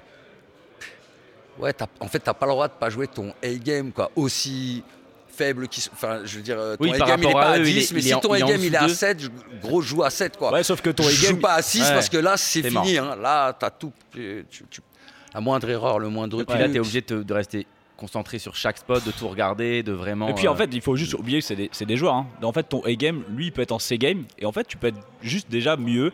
T'es mieux, t'es mieux dans ta partie, c'est t'es mieux dans ton possible. game, ça. Et en Ouais, fait, euh, bah, en fait, Ouais, euh, ouais, déjà, des fois, t'es, sais, ça coule. Et puis, Ouais. euh, et, et- et puis voilà. Bon, pour résumer, on a run good, euh, c'était bien, c'était 25K, je me suis régalé. Et genre, euh, genre, qu'est-ce qui se passe là? Tu sais, t'arrives, t'es en euh, heads up, tu te dis, mais ouais, genre, c'est c'est, ouf. c'est un des plus gros, c'est un des plus gros moments de ta carrière ou pas? De joueur de poker, j'entends. Ouais, mais bizarrement, tu vois, en fait, tu, tu- tu- à Monaco, c'était à Monaco, hein? Non, on n'était pas à Monaco. Ah, là. ok. La table finale, c'est joué en bas, tu sais, genre à l'endroit où tu joues le main, mais un peu dans le couloir. Pas où dans la genre salle des les étoiles, gens- C'était dans la salle des étoiles, mais pas sur les, Pas sur pas une sur la table. Ouais, avec genre pas de rail. Ah ouais euh, Ouais, genre trois personnes et, euh, Ouais, et donc on est moins là en d'é- tête moins d'émotion, quoi. Ouais, il y avait zéro. Ouais. Je te jure que Mm. tu vas me dire, mais t'es fou, de quoi tu parles? Non, j'ai joué, j'ai joué, mais j'étais pas. Y a c'est pas la ferveur table du- finale et ouais, Bruno ou l'autre, ouais, nanana, tu vois, comme Ouais, y a pas cette folie, Tu vois, au WSOP, où là, t'es en train de rail ton pote, et frère, là, on Genre est là, tu- 20, ouais, c'est la et à fin folie. français, ça, chaque coup que tu gagnes, même tu fais un clair. 3 bêtes, le mec Y a passe. un walk, c'est la folie, t'es là, tu gagnes ouais, un coup, ça, y a- un walk, et t'as tout le monde qui se lève. Non, là, c'était gros, ça jouait, on a, on a joué. Et en fait, le truc aussi qui est assez euh, sympa, c'est que John Lucas, c'est euh, le roommate de, de Mustapha Kanit. D'accord, ok. Euh, on a passé quasi les trois jours à, le soir à se retrouver après le day ensemble dans les chambres à parler un peu et se retrouver heads jusqu'à être up, en heads up à la fin et, euh, et finir le heads up et finalement finir aussi dans la chambre Ah à ouais la fin après Ah, le heads génial. up. Ça, on veut pas savoir après. pas- c'est- ça, ça nous regarde pas. Euh, tu pars à Vegas? Ouais. Gros programme? Ouais, sympa. Pour moi, gros programme, parce que j'ai jamais été euh, celui qui, de toute façon, qui joue le plus, évidemment. Euh, non, ouais, je viens du 15 juin au, euh, au 10 juillet. Ah oui, donc c'est Un mois, même, un bon mois, quand même. Ouais, trois, quatre ouais, grosses ouais. semaines. Et puis euh, si ça dit prune, ça fera en gros un mois, parce que le 10 juillet, c'est genre jour 4 ou je pense du main, un truc comme ça. C'était à c'est un Dipron peu le main déjà? J'ai fait, euh, je regardais parce que je me rappelais plus. En fait, je l'ai fait 8 fois, j'ai fait 4 ITM. Ok. Et ma best euh, place, c'est fin du jour 5, j'ai fait 200ème. quoi. Ah, c'est beau quand même déjà. hein. Ouais. C'est- il Top commence à 200, plus y avoir on commence à de y hein. penser. Il y a commence moins à de voir tables. le Il commence vraiment à y avoir moins de peu. Ouais, c'est chaud, ouais. ouais. Euh, Avec juste, des coups charnières où tu te rappelles encore, tu sais, à te dire, attends, si celui-là, gros, il passe, il pas. change ta carrière. Des fois, c'est des trucs. euh, Ouais, tu sais, tu squeezes un type, genre le mec te colle en blinde. Il est, il est, il est, il est pas, il est pas engagé, quoi. Il call call. Ouais, tu, tu connais sa range. Après, tu vois, j'ai squeezé Ouais. deux mecs, les deux mecs ont passé. Le mec call maintenant en blinde et tout. En fait, ça vient là, tu bêtes et il call. Tu sais dis, qu'il a gros, as il a dame, as dame, il a as frère. dame. Et river dame, c'est le pot, il vaut un milliard, tu Ouais. vois. Enfin, Ouais, non. c'est complètement débile ce que je suis en train de raconter. Non, mais oui, mais c'est en fait, temps- on était en train de Ouais, mais parler, le- en fait, c'était un deep run de fou. Et en fait, c'est juste ce coup, Mais c'est ça qui fait la river, force du c'est main. blanc, tu fais Ouais. crac. Et là, maintenant. Tu il fais va quoi avec faire As-Dame OK. et- Et même, en ouais. vérité, même, allez, il a la force de folder. Mais au moins, pris Le pot, il est comme mec. C'est ça. Et ça, d'un seul coup, c'est trop de Ah, mais si tu t'en rappelles, c'est que c'est- la coup, force c'est de ce genre, tournoi. tu sais que tu vas aller, euh, là, c'était 200ème, mais là, Là, t'es peut-être top what 100 the fuck, déjà. quoi. Puis après, Ouais. on pense à top 50, Ouais, etc. bon, enfin, bref, voilà, c'est Mais c'est ça qui fait la force du main. C'est que tu t'en Ouais. souviens de ces coups-là. Ouais, C'est pour ça que c'est un tournoi qui est à part. Bien sûr. Il est vraiment spécial. Bien sûr. Et- C'est un tournoi génial, quoi. Euh, dernier mot, parce que tu as très envie de faire pipi, je pense.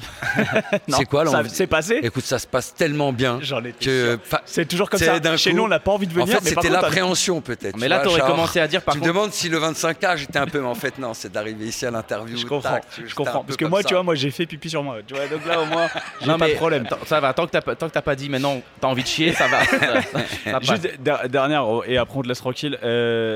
Euh, il y a, donc il y, a le- il y a le film qui est sorti, il y a Suprême qui est sorti Ouais. euh, il y a pas longtemps. Mm.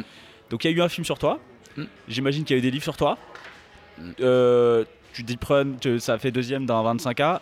Il manque quoi à ta carrière globale pour juste un moment? En fait, euh, moi ma question c'est si tu gagnes un bracelet demain, qu'est-ce que tu fais Est-ce que c'est énorme pour Qu'est-ce que toi tu fais vraiment Tu vas faire du jardinage, mais qu'est-ce que tu vas faire En vérité, forcément, en fait, quand- à chaque fois qu'on m'a demandé qu'est-ce que tu. Même au tout début, où j'avais aucune notion de genre, tu sais, le mec, ouais, ouais, gros, tu vas pas gagner un bracelet demain. Enfin bref. Ouais, c'est ton rêve, c'est quoi? Ouais, gagner un bracelet et tout, ok. En fait, si tu me reposes la question aujourd'hui, c'est pas genre spécialement un rêve, mais bon, un objectif, bah ouais, qu'est-ce que Oui, tu veux que c'est je te dise. Ouais, pour prendre le 25K, faire premier. Un ça, titre- c'est- un titre c'est- d'un majeur, C'est un peu chiant, quoi, d'avoir fait deuxième, quoi. Tu as refait quatrième à l'EPT ici à Madrid, yanana. Donc oui, C'est en prendre 2012, un ouais. titre en fait. Un titre prendre majeur, un main ouais. de PT, Voilà. tu prends le main de Monaco, euh, gros, euh, voilà. Parce que là, ça, là, ça t'as reste. marqué, là, ouais, c'est presque un, c'est presque un. euh, c'est Oh, si, c'est pareil. hein. c'est juste dans la tête des gens parce qu'ils entendent euh, champion du monde, mais en fait pour tout le monde on sait presque On sait, on sait. le PT Monaco. même plus dur. gros. Voilà, donc, euh, donc ça, voilà. Prendre un titre majeur. Et après, si, si je le prends pas, écoute, ce sera comme ça. on le prendra Écoute, pour toi. hein, ouais. Vas-y, euh, on on, verra, va, on verra. on va juste soulever le trophée, on ira pas Mais, plus loin. ouais. Mais non, oui, j'aimerais bien, ouais, bien sûr. ouais. Bah écoute, C'est- ouais, normal. C'est ce qu'on te souhaite. Euh, merci beaucoup Bruno. Euh, c'est, très cool. Euh, juste, tout se passe bien ici? Ouais, Ouais, ça, ça se va, passe. ouais, on a besto de mis, t'as mis combien de boulettes? 4, 4 D'accord. Normal. T'es notre deuxième invité qui a mis 4 boulettes. Il y avait- on avait, euh, comment il s'appelle, euh, le On top avait shark Alex espagnol. Romero. D'accord. Alex ouais, ouais, Romero, je sais pas si tu connais un petit peu Un petit peu, ouais. Ouais, et euh, Très tu vois, lui, euh, il fait, du tournoi, il fait du poker depuis 6 mois. Il a fait 8ème, le Ouais, 9 il a de, fait Mona- la 9e de UTF, Monaco. tranquille. machin, Détente. tranquille. Bon début. dans le Donc team. voilà. Merci beaucoup Bruno. on te Merci à souhaite vous, les euh, mecs, bonne super. continuation. Et puis Ok. euh, nous, on fait une petite pause et on revient bientôt. À toutes. Ciao les mecs, merci. Augmentation des blindes. Le ton va encore monter sur le Club Poker Radio. Une émission présentée par Winamax, la référence du poker en ligne. Et nous revoici toujours en compagnie de Chichi. J'ai dit cette phrase 18 fois aujourd'hui et, et voilà, je voulais juste pousser un coup de gueule. J'en ai. Si vous m'écoutez, venez et que je suis à côté, venez me voir et, et- et voilà, arrêtez de, de dire eh, ah c'est toi Chichi la masterclass, je l'ai acheté machin. Là on était au bar machin, il y a une meuf, c'est toi Chichi? Trop- voilà, c'est- trop c'est trop, trop C'est c'est les trop. J'y peux rien. Non c'est pas les. Oh, regarde, c'est les tatouages. Non, c'est la masterclass. Non, mais ah, non, arrêtez, c'est les C'est tatouages. plus YouTube, je pense. Ça va, mais- putain. euh. Bon, bref, nous avons le plaisir d'avoir Caroline Darcourt avec nous. Bonsoir. Coucou Caro. Coucou Caro. C'est une première. Oui. C'est une vrai. première au micro de Club Poker Radio, alors que pourtant, pourquoi On Après tant d'années On incroyables. a discuté hier, on dit mais pourquoi t'es jamais venu Mais non, jamais venu. Bah, depuis, euh, Alors que tu 2008, gravites- deux- ouais. 2000, ouais, 10. 10. 2010, je ouverture.fr. PMU, Ouais. quand t'es, euh, c'est ça, c'est plus. Non, non, euh, avant, quand je. Quand, ah non, quand- PP, Poker 770, non Oui, mais moi, j'étais pas dessus. Oui, à mais l'époque, c'était Guillaume. Donc là, c'est- là où je suis rentrée dans le poker, où j'ai commencé à suivre, où j'ai commencé à regarder et, et à m'ennuyer comme toutes les fans de joueurs. Et à me poser la question de qu'est-ce que je vais bien pouvoir faire. Qu'est-ce que je viens temps. foutre dans ces, dans ces, Dans dans cette ces galère. où il y a. Bah, où il y a... C'était ça, Ouais. tu vois, parce que tu n'avais pas tellement d'options. C'était où tu les regardais derrière des barrières, ou alors tu euh, partais faire du shopping, ce qui n'est pas tellement. Tu vois, au bout Ouais. d'un moment, Oui, vite euh, oui. lassant. Et donc, euh, j'avais. J'ai rencontré à ce moment-là Hugues Fournaise. Alors, je sais pas si. Parce qu'à Ouais. l'époque, il y Ah, avait euh, deux photographes. Il y avait lui, Guillaume Caron. Vous vous Et souvenez pas de mais cela Bien sûr que si. Voilà. mais Guillaume Caron, Hugues. Fournaise. Et il y avait aussi euh, euh, in Poker, euh, euh, Jules Pochy. Jules, Pochy. et Jules. Jules Pochy, tu Oui. peux pas l'oublier, il y avait trois. Non, non. Oui, mais Jules, il était plus dans quelque chose d'élitiste où tu avais déjà, enfin, tu vois, il était déjà dans un truc pas uniquement pour faire du coverage. Il faisait pas, enfin, il faisait plein d'autres choses. Il a fait son bouquin sur Vegas. Il a fait, euh, tu vois, il, faisait- Mhm. il cherchait. Il était dans un truc beaucoup plus artistique, artistique, ouais. mais qui était pas, nécess- qui ne tournait pas que sur les joueurs. Et en fait, c'est Hugues qui un jour me dit ah mais non mais tu t'ennuies, bah, viens prendre des photos avec moi, etc. Et moi, comme j'ai une formation de, enfin, j'ai fait du cinéma, je viens du cinéma. Euh, tout d'un coup, en fait, bon, j'avais pas du tout la technique en photo, j'avais pas du tout ça, qui m'a apprise complètement. Ça, je lui dois, mais alors euh, tout en cinq minutes. En plus, c'était assez amusant parce qu'il a été extrêmement précis dans, à m'expliquer les réglages, etc., etc.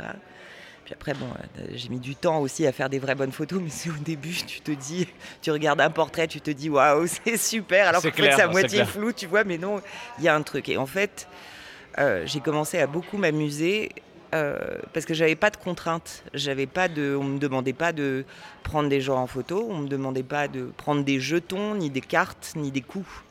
Tu prenais des instants. je prenais euh, des têtes.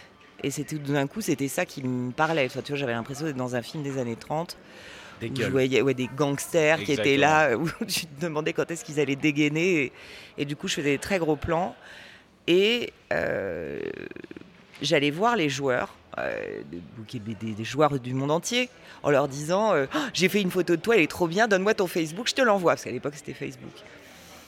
Et en quatre mois, je crois à peu près en quatre mois, tous les joueurs que j'avais pris en photo avaient mis leur photo de profil avec ma photo. Ah, mais ça, c'est la classique. Dès qu'il y a un event, t'as ta nouvelle photo de profil. Mais là, elle euh, restait. Carreau d'Arcourt. Attends, mais elle restait en plus. C'était ça qui était magique. Mais c'est des types. euh, Alors je sais plus à l'époque. euh, Non, mais il doit y avoir des Sfandiari, des trucs comme ça, même, oui, euh, même oui. aussi haut que. Parce que t'avais avais J'avais shooté au P- Antonius à un moment qui Ouais. avait pris ma photo. J'ai fait une photo de lui à Cannes, je crois, sur un seul event où j'avais pris de profil. Est inratable, il est trop beau, euh, Patrick.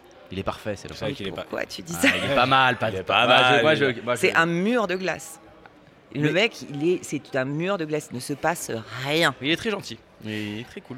Et alors moi, si tu veux, le truc, c'est comme effectivement, j'avais pas cette pression-là, je me mettais, je me prenais un joueur, et là, je bougeais plus. J'étais la fille insupportable qui était au bord d'une table, et j'étais comme ça, avec mon objectif dans les mains, et je regardais dans le viseur, et j'attendais, c'est-à-dire que je déclen- déclenchais pas en rafale du tout, et j'attendais le moment. L'instant.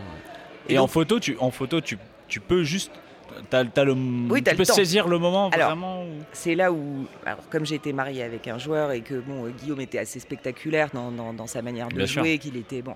Et j'avais l'habitude parce que je l'observais beaucoup, donc je, je savais aussi, je savais jouer, enfin pas jouer, je, je savais, je connaissais les règles, je savais ce qui se passait, je connaissais pas mal de choses déjà dans le jeu, ce qui me permettait d'anticiper. C'est-à-dire que quand je regardais le coup, je me disais, là, dans les 10 secondes qui vont se passer, il va lever passer les quelque yeux, il va se là, passer il quelque va le regarder, etc. Et hop, je faisais euh, une photo. Et donc, en fait, sans, sans avoir ces contraintes techniques de, de jetons ou de cartes qu'on t'impose un peu, tu sais, souvent euh, en disant, bah oui, Bah, c'est une marque qui a envie d'avoir euh, son, sa représentation, son logo, oui, son machin. non, c'est ça, et aussi ce qui se passe dans le coverage, enfin, ce qui se passe au déroulé du tournoi. C'est-à-dire que si tu prends un mec qui a une pile de jetons euh, énorme et, euh, et que tu, et que tu écris un article et puis qu'en fait il a trois jetons sur, Ouais. sur la table, tu vois, ça va plus avec ton article. Donc tu as ces contraintes-là quand tu, travailles pour un, un support, enfin sur un coverage. Et moi je l'avais pas. Et du coup, euh, je me suis installée dans un style qui n'existait pas, qui n'était pas fait, et, et- et qui a été après. Alors ça a été une, un- une vraie flat, enfin plus qu'une flatterie. J'étais vra- vraiment, c'était un honneur, tu vois, de de- de- d'entendre des, des photographes qui venaient me voir en disant, écoute, j'ai essayé de faire comme toi, comment tu fais, alors comment tu techniquement, tu utilises quoi comme objectif? Enfin, tu vois, c'était dingo. Ouais. Et, euh, et après, ça, oui, il y avait vraiment un style particulier à part.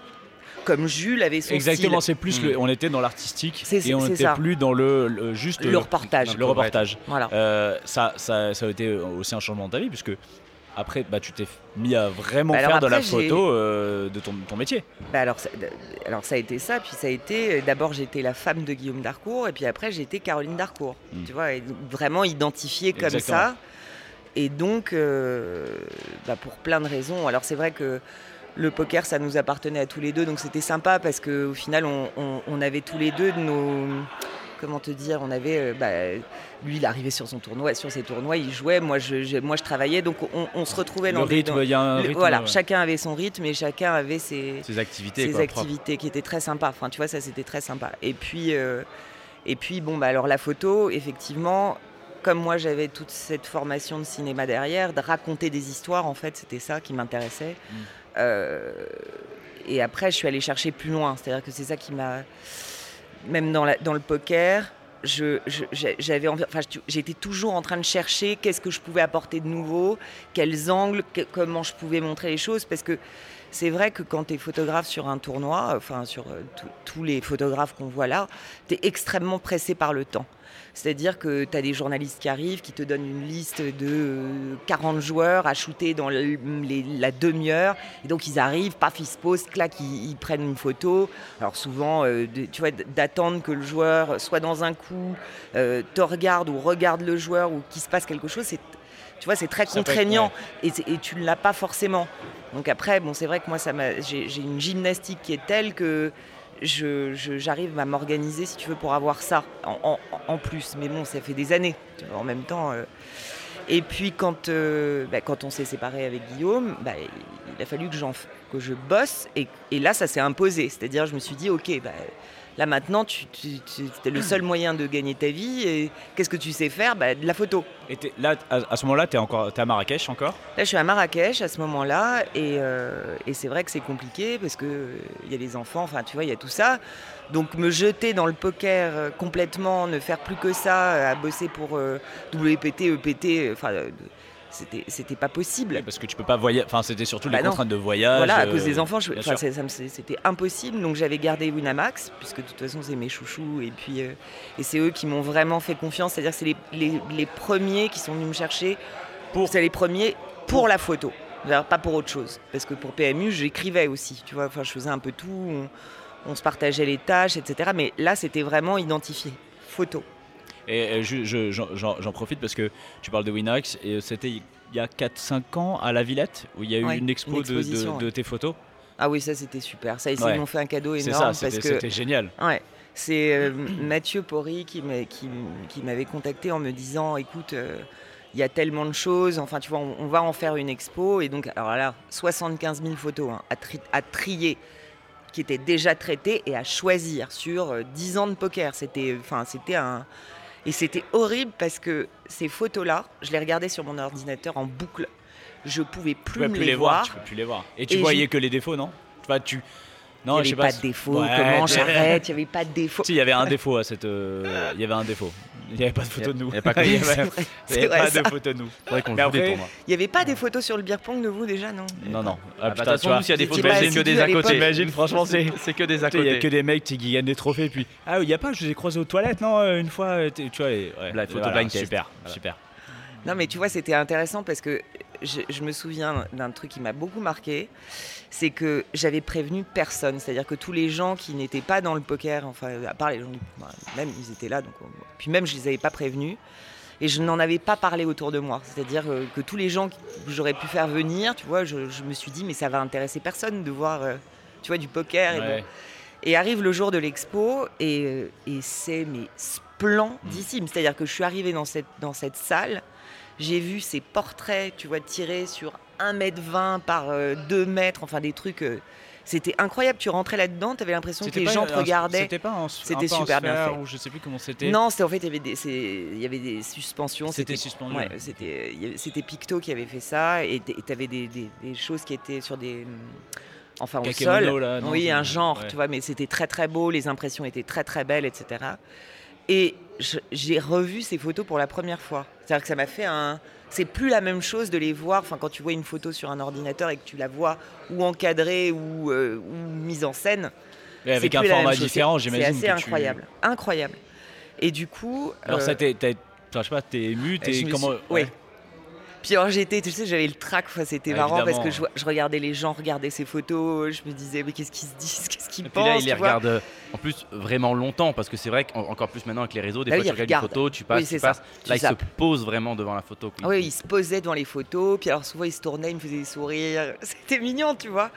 Et le, le truc qui m'a le plus ému, c'est mon père en fait, que j'ai appelé à ce moment-là, parce qu'ils habitaient à Paris, donc je, je les appelle et... Non, c'est même pas ça, c'est eux qui m'appellent et je me dis mais qu'est-ce que tu fais? Je dis ben, je suis sur un événement Winamax et tu sais, il y a une expo, en fait... euh, Ah bon? Il me dit bon bah écoute, on va passer avec ta mère. Et mon père fait 1m90, tu vois, c'est un grand rugbyman, genre... euh, Genre Comme- moi. comme très Comanche, genre comme comme, comme, vous. Ouais. Mais, mais nous en même Surtout temps. comme Comanche. mais très... Je ne fais pas des yeux J'ai pas ça. compris. En fait, j'ai pas compris. Pour les, Je sais. pour les 90 kilos, je crois. Ah. Et donc il, il rentre. Et là, ça me, tu vois, j'avais le, j'avais, alors là, j'avais vraiment le trac. Et je le rentre. Et mon père est, bon, c'est un type très charismatique et puis qui a un regard, euh, tu vois, de vert qui te Ouais, transperce. enfin, bon, ouais, il a tes yeux. Enfin, Un peu. T'as ses yeux un peu. oui, j'ai mes, Ok. il, a, il a mes yeux. Et il rentre et il regarde et il fait le tour. Et là, il se retourne, mais il me jette un regard, mais, mais, glacial. Et en me disant, mais t'es es complètement con en fait. Et là, je lui dis, mais pourquoi? Il me dit, mais c'est splendide, mais pourquoi tu t'en as pas parlé? Pourquoi, pourquoi tu nous as rien dit en fait? Tu vois, on aurait fait venir des tas de copains, des tas de gens, c'est génial. Et puis, et là, il s'est intéressé en plus au poker, à regarder ces mecs, il est allé voir en bas, enfin, tu vois, c'était drôle. Mais c'était, pour moi, c'était troublant parce que pour moi, j'ai l'impression que ça n'intéresse personne en fait. Mais C'est un peu le complexe de l'artiste, tu sais. euh, non, mais Qui bon, se sent pas légitime. euh, non, non, non, j'ai pas ce truc-là. Non Non, non, non. Bon, alors, non, on, parce on que le coupera au j'expose. on le montage, euh, c'est- ce sera coupé. Non, tu pas besoin Non, mais je veux dire, tu vois, j'expose, je fais des expos, mais c'est sur des trucs où je me dis que ouais, ça peut intéresser plein de gens. Il y a un concept, il y a des trucs, tu vas voir des images, il se passe des choses. tu Mais t'avais déjà avais fait des photos, t'avais fait de, de l'artistique avant, non? Je pense à une photo, moi. Je sais de qui tu parles. Je sais que peut Regarde-moi dans les yeux. On peut en parler ou pas On peut en Oui, parler on peut en parler, oui. Je sais que bah, quand j'ai- on était déjà venu chez toi à Marrakech, il y avait, il y avait cette, cette belle photo de cette, de, de cette comédienne qui est Clara Morgan, et tu avais Mhm. fait euh, un, un truc artistique avec elle, mais du coup, c'est dans quel, euh, dans Alors c'est très étonnant, euh, Clara Morgan, parce que c'est une fille dont on a probablement beaucoup d'a priori, que moi j'avais connue par une amie. Euh, mais j'étais pas spécialement copine avec elle, sauf que l'ami qui la connaissait travaillait avec elle, enfin gérait aussi pas mal de choses pour elle, etc. Et moi à ce moment-là, j'avais un projet de faire un, une. En fait, je faisais beaucoup de peinture. Tu un peu. Je faisais de la peinture et, de la photo. Et tout d'un coup, je voulais faire, euh, en fait, représenter les femmes d'aujourd'hui, dont je faisais le constat qu'on te demande d'être euh, la femme idéale, l'amante idéale. euh, La mère idéale. La mère idéale en même temps, mais tout ça en même temps et en porte-jartel et pendant que tu fais la bouffe parce que tu sais faire évidemment des plats de chez Robuchon, tu vois, en gros. Et je me disais que le, le constat, c'est que en fait, finalement, on ne s'y retrouve pas, nous. C'est-à-dire que tu ne sais même pas euh, qui t'es, ce que tu dois être, qui tu es vraiment, parce qu'on te demande tellement de choses qu'on ne te laisse le choix de rien. Et je me suis dit, comment je vais représenter ça? Et j'avais lu un bouquin d'une euh, nana qui s'appelle Clarissa Pinkola Estes, je ne sais pas si vous connaissez, c'est une tout. psychologue, une lacanienne, enfin bon, un truc. euh, il avait écrit un truc qui s'appelait Les femmes qui courent avec les loups. Et le titre, tout d'un coup, m'avait évoqué un truc, tu sais, de ces femmes, je sais pas, nues, de tribus, qui courent dans les, dans, dans les bois. Et je m'étais dit, ok, je vais prendre une nana très, euh, euh, comment, très représentative, des très féminine. Donc avec des formes, des seins magnifiques, euh, des fesses belles, tu vois, euh, miam miam, une fille miam miam. Et je vais la prendre dans des flous, dans, du mouvement, comme si elle essayait de, tu vois, de bouger, enfin qu'elle court dans tous les sens, et dans une prison. Donc j'avais imprimé ces photos et ensuite j'avais peint ces photos pour la mettre comme dans une prison en fait, avec des, des barres. C'était assez beau, c'est vrai que c'était très graphique. Et je me retrouve chez Clara, qui était en train de préparer un clip, et là, euh, elle avait des boucles de, de mannequins. Et euh, parce qu'elle cherchait des, des- des figurantes pour son clip. Donc je, là, je tourne, je tourne, puis elle me dit mais t'as besoin de filles, je comprends pas. Puis je lui raconte le truc. Et là, elle me regarde et elle me dit euh, ah non mais moi je vais le faire. Et tu sais qu'à l'époque, en fait, elle ne pose plus nue Bien sûr. tu ne le vois plus et ça n'est pas, enfin, ça n'est pas autorisé. Et tu avais même carrément une équipe qui était chargée de virer toutes les photos et les vidéos de Clara Morgan dans, dans des. Oui, changement de carrière. Voilà. et, euh, Elle avait tout fait virer et c'était contrôlé, etc. Et là, euh, je lui dis, mais Clara, en fait, euh, ben non, enfin, tu vois, c'est compliqué parce que moi, c'est des nus que je veux faire, en fait. Je veux une femme nue. Euh, Et elle me dit, non, non, mais je suis sûre que ça va être super beau, etc. On y va.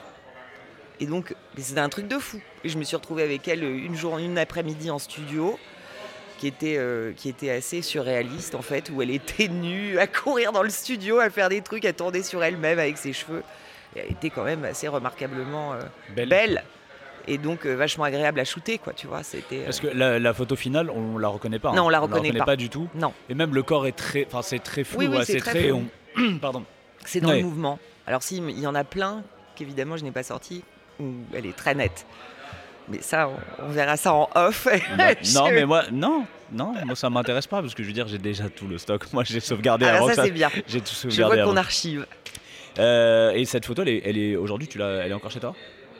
Non j'avais tout vendu Ah, tu l'as vendue non enfin c'est pas des c'est- oui j'avais tout Bah, vendu j'avais fait toute une série elle a tout elle, oui j'ai tout vendu D'accord. Tu t'avais fait plusieurs fois, donc des- c'est pas des vernissages, c'est des. Enfin, tu t'as vendu tes œuvres parce que t'as été. T'es Non, rentré là, en cotation il y a pas, il y a 5-6 ans, non C'est pas ça? Enfin, Non, je non, sais pas exactement comment ça se passe. En fait, ce qui s'est passé, c'est que de- bah, on en revient toujours à ce moment de, de rupture, bon, qui était vraiment un, un changement de vie, parce que parce que Guillaume à l'époque, enfin si tu veux, c'était voilà, c'était le chef de tribu, c'était lui, lui qui s'occupait de nous. Moi, je bossais, mais je bossouillais, enfin bon, voilà. Et que là, à ce moment-là, il a fallu, tu vois, me dire, ok, il faut trouver des solutions. Là, maintenant, il va falloir bosser. Donc c'est là que j'ai commencé à, à me dire, je vais en faire plus qu'un pseudo boulot, je vais en faire un vrai vrai travail. Quoi. fond. Enfin, je savais pas tellement si tu vois non plus, j'allais j'allais avoir et le talent et la technique pour faire d'autres choses, etc.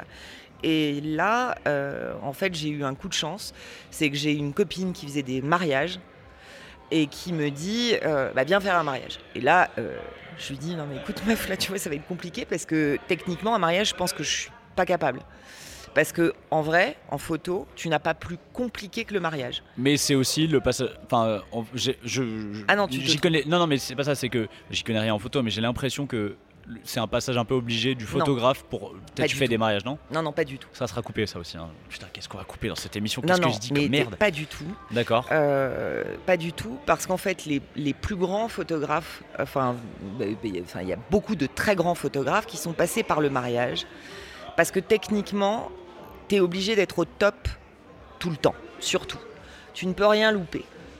Tu ne peux pas louper de moment. Tu ne peux pas dire aux gens, remets-toi là, ça, ça va pas. Tu peux pas dire à ta mariée, reviens, t'es flou. Tu vois, quand elle arrive Et avec puis son il y a- père, et puis il y a toutes ces dire, contraintes voilà. de, les temps aussi. T'as les euh, contraintes de temps, t'as les contraintes de lumière qui changent tout au cours de la journée et tu dois être bon partout. Et les photos de soirée, faut savoir que c'est. euh, alors là, on est au max du compliqué. Tu vois, t'as des gens qui bougent, tu peux pas les arrêter, etc. et en photo de mode, par exemple, il te suffit d'avoir des idées. Parce que tu as une équipe, tu as, des idées, tu as des gens qui sont là, euh, qui vont bouger 50 trucs pour toi, un directeur artistique, une coiffeuse, une maquilleuse. Tu refais les poses Tu vois, quand tu veux, voilà, etc. Tout va bien. Tu vois, tout est détente. Enfin, moi, je sais que quand je fais de la pub, je suis dans un truc, c'est confortable, mais, mais chiant. Mais chiant, parce que... euh, Il n'y a pas d'imprévu, il n'y a pas de. il y a non, pas mais puis c'est surtout que as, tu, quand tu bosses pour des grosses boîtes, euh, tu t'aperçois que as la, la chaîne, la chaîne de création, si tu veux, elle arrive mille ans avant le photographe. C'est-à-dire Toi, que un, euh, t'es un- quelqu'un ah, qui. toi, t'arrives, tu t'es le technicien. T'es celui qui va appliquer. Tu vas qui va- appuyer, tu vas appuyer. Mais tu as déjà euh, 15 mecs euh, qui ont décidé de comment on allait prendre ceci. Et comme personne se met jamais d'accord parce que tu as toujours euh, 3 millions de personnes, bah, ça se finit toujours euh, quand tu veux faire euh, une photo d'un parfum bah, avec une fille derrière. Et puis rien. Tu vois, il n'y a pas de créa parce que tu peux pas mettre tout le monde d'accord. Ouais, Jamais. D'accord, parce que moi, moi, je, je sais pas, j'y pense souvent, mais les pubs pour les parfums, Ouais. par exemple, Bah c'est oui. toujours la même merde. Mais c'est pour c'est c'est ce que je toujours- te dis. Et, et puis tu sais, c'est c'est toujours avec tu sais ces phrases un peu, euh, tu sais, c'est un, c'est un peu Ouais. c'est ce côté un peu euh, poétique, euh, mystère, machin, euh, Ouais. et avec une phrase. Et, en fait, c'est enfin, juste la photo quoi, du, packaging. et Mais c'est parce que c'est parce que tu as une, une équipe de com. Alors ils vont être 20 sur le projet. Donc tu as 20 mecs autour d'une table qui vont dire ah bah on va prendre la blonde, ah bah non on va prendre elle, ah bah non on va prendre machin, ah bah tiens on pourrait faire parce qu'au départ tout le monde a plein d'idées, tu Mm. vois. Et, et- et moi je trouve que bon euh, évidemment si tu choisis si tu fais le choix d'un photographe, c'est tu as deux démarches en fait. Si tu fais le choix d'un photographe qui est euh, alors un Martin Parr par exemple, je sais pas si vous Non, voyez qui c'est. Je, je suis pas du Martin tout un Parr, photographe. Eh ben, tu regarderas parce que ça va beaucoup te plaire. C'est un type qui a fait euh, des photos de plage à la plage dans les années 70 où il prenait. euh, alors, tu avais au premier plan une fille avec un gros bin en train de boire une bière et puis un mec. La les photos à la sont c'est dément. C'est un peu l'univers de Tati. Je fais. Ok. Et ce type a fait, euh, bon, il est, il est assez âgé maintenant, il a une très grosse carrière de photographe, et il a fait la campagne pour Gucci, il me semble. Alors je dis peut-être des, des- des bêtises, je sais plus si c'est Gucci ou Prada ou Dior, enfin j'en sais rien, mais une, pour, une très grosse marque comme ça. Et on est allé le chercher lui. Donc il y avait au départ, si tu veux, un photographe qui a tout d'un coup un poids. Il a, et puis il a un univers. Et il a un univers. Voilà. Mais si tu n'as pas cette démarche-là, c'est-à-dire que c'est tout d'un coup la marque qui va se démerder avec son équipe de com, bah, va mettre 40 mecs d'accord là pour, euh, pour, Ouais. pour faire un truc. Je te dis, il y, a- il y a toujours 50 000 idées, mais tu vas avoir trois mecs qui vont être d'accord, puis les 10 derrière ils vont dire ah bah non parce que ceci, ou parce que c'est pas assez la marque, ou parce que c'est trop ceci. Enfin, donc tu t'en sors pas. Donc tu as toujours cette femme avec le parfum devant, ou la femme avec le rouge à lèvres devant. Enfin, Et La photo Ça se termine toujours sécurité comme où ça. tu prends pas de risque, quoi, en fait. c'est- c'est la photo safe. oui. Ouais. Ouais. Euh, Aujourd'hui, tu donc tu fais tu fais des donc attends on revient on revient sur le mariage parce que Oui. tu, tu donc euh, tu tu ta copine elle te Voilà. fait elle te fait euh, rentrer un peu dans, dans le milieu Voilà. de la photo de Je mariage. fais un mariage où je suis payée une misère sur ce truc, etc. Où j'ai un trac d'enfer, où je mets 4 jours à m'en remettre, tellement j'étais épuisée parce que c'est un trac pas Mm. possible. Tu, te- dis quand même que tu vas faire des photos pour un couple qui vont garder ces photos toute leur vie, Ouais. enfin, ou une partie de leur vie. Mais bon, quand même, tu vois, c'est un peu. C'est tout- pression. Ils veulent que tout soit parfait. Oui, ils veulent que veulent toi- Et puis c'est les clients les plus chiants de la terre. Il faut le savoir. ils- Mais c'est normal. Tu vois, ils veulent. C'est ils- leur moment, c'est leur, leur moment. moment. Voilà, c'est leur moment.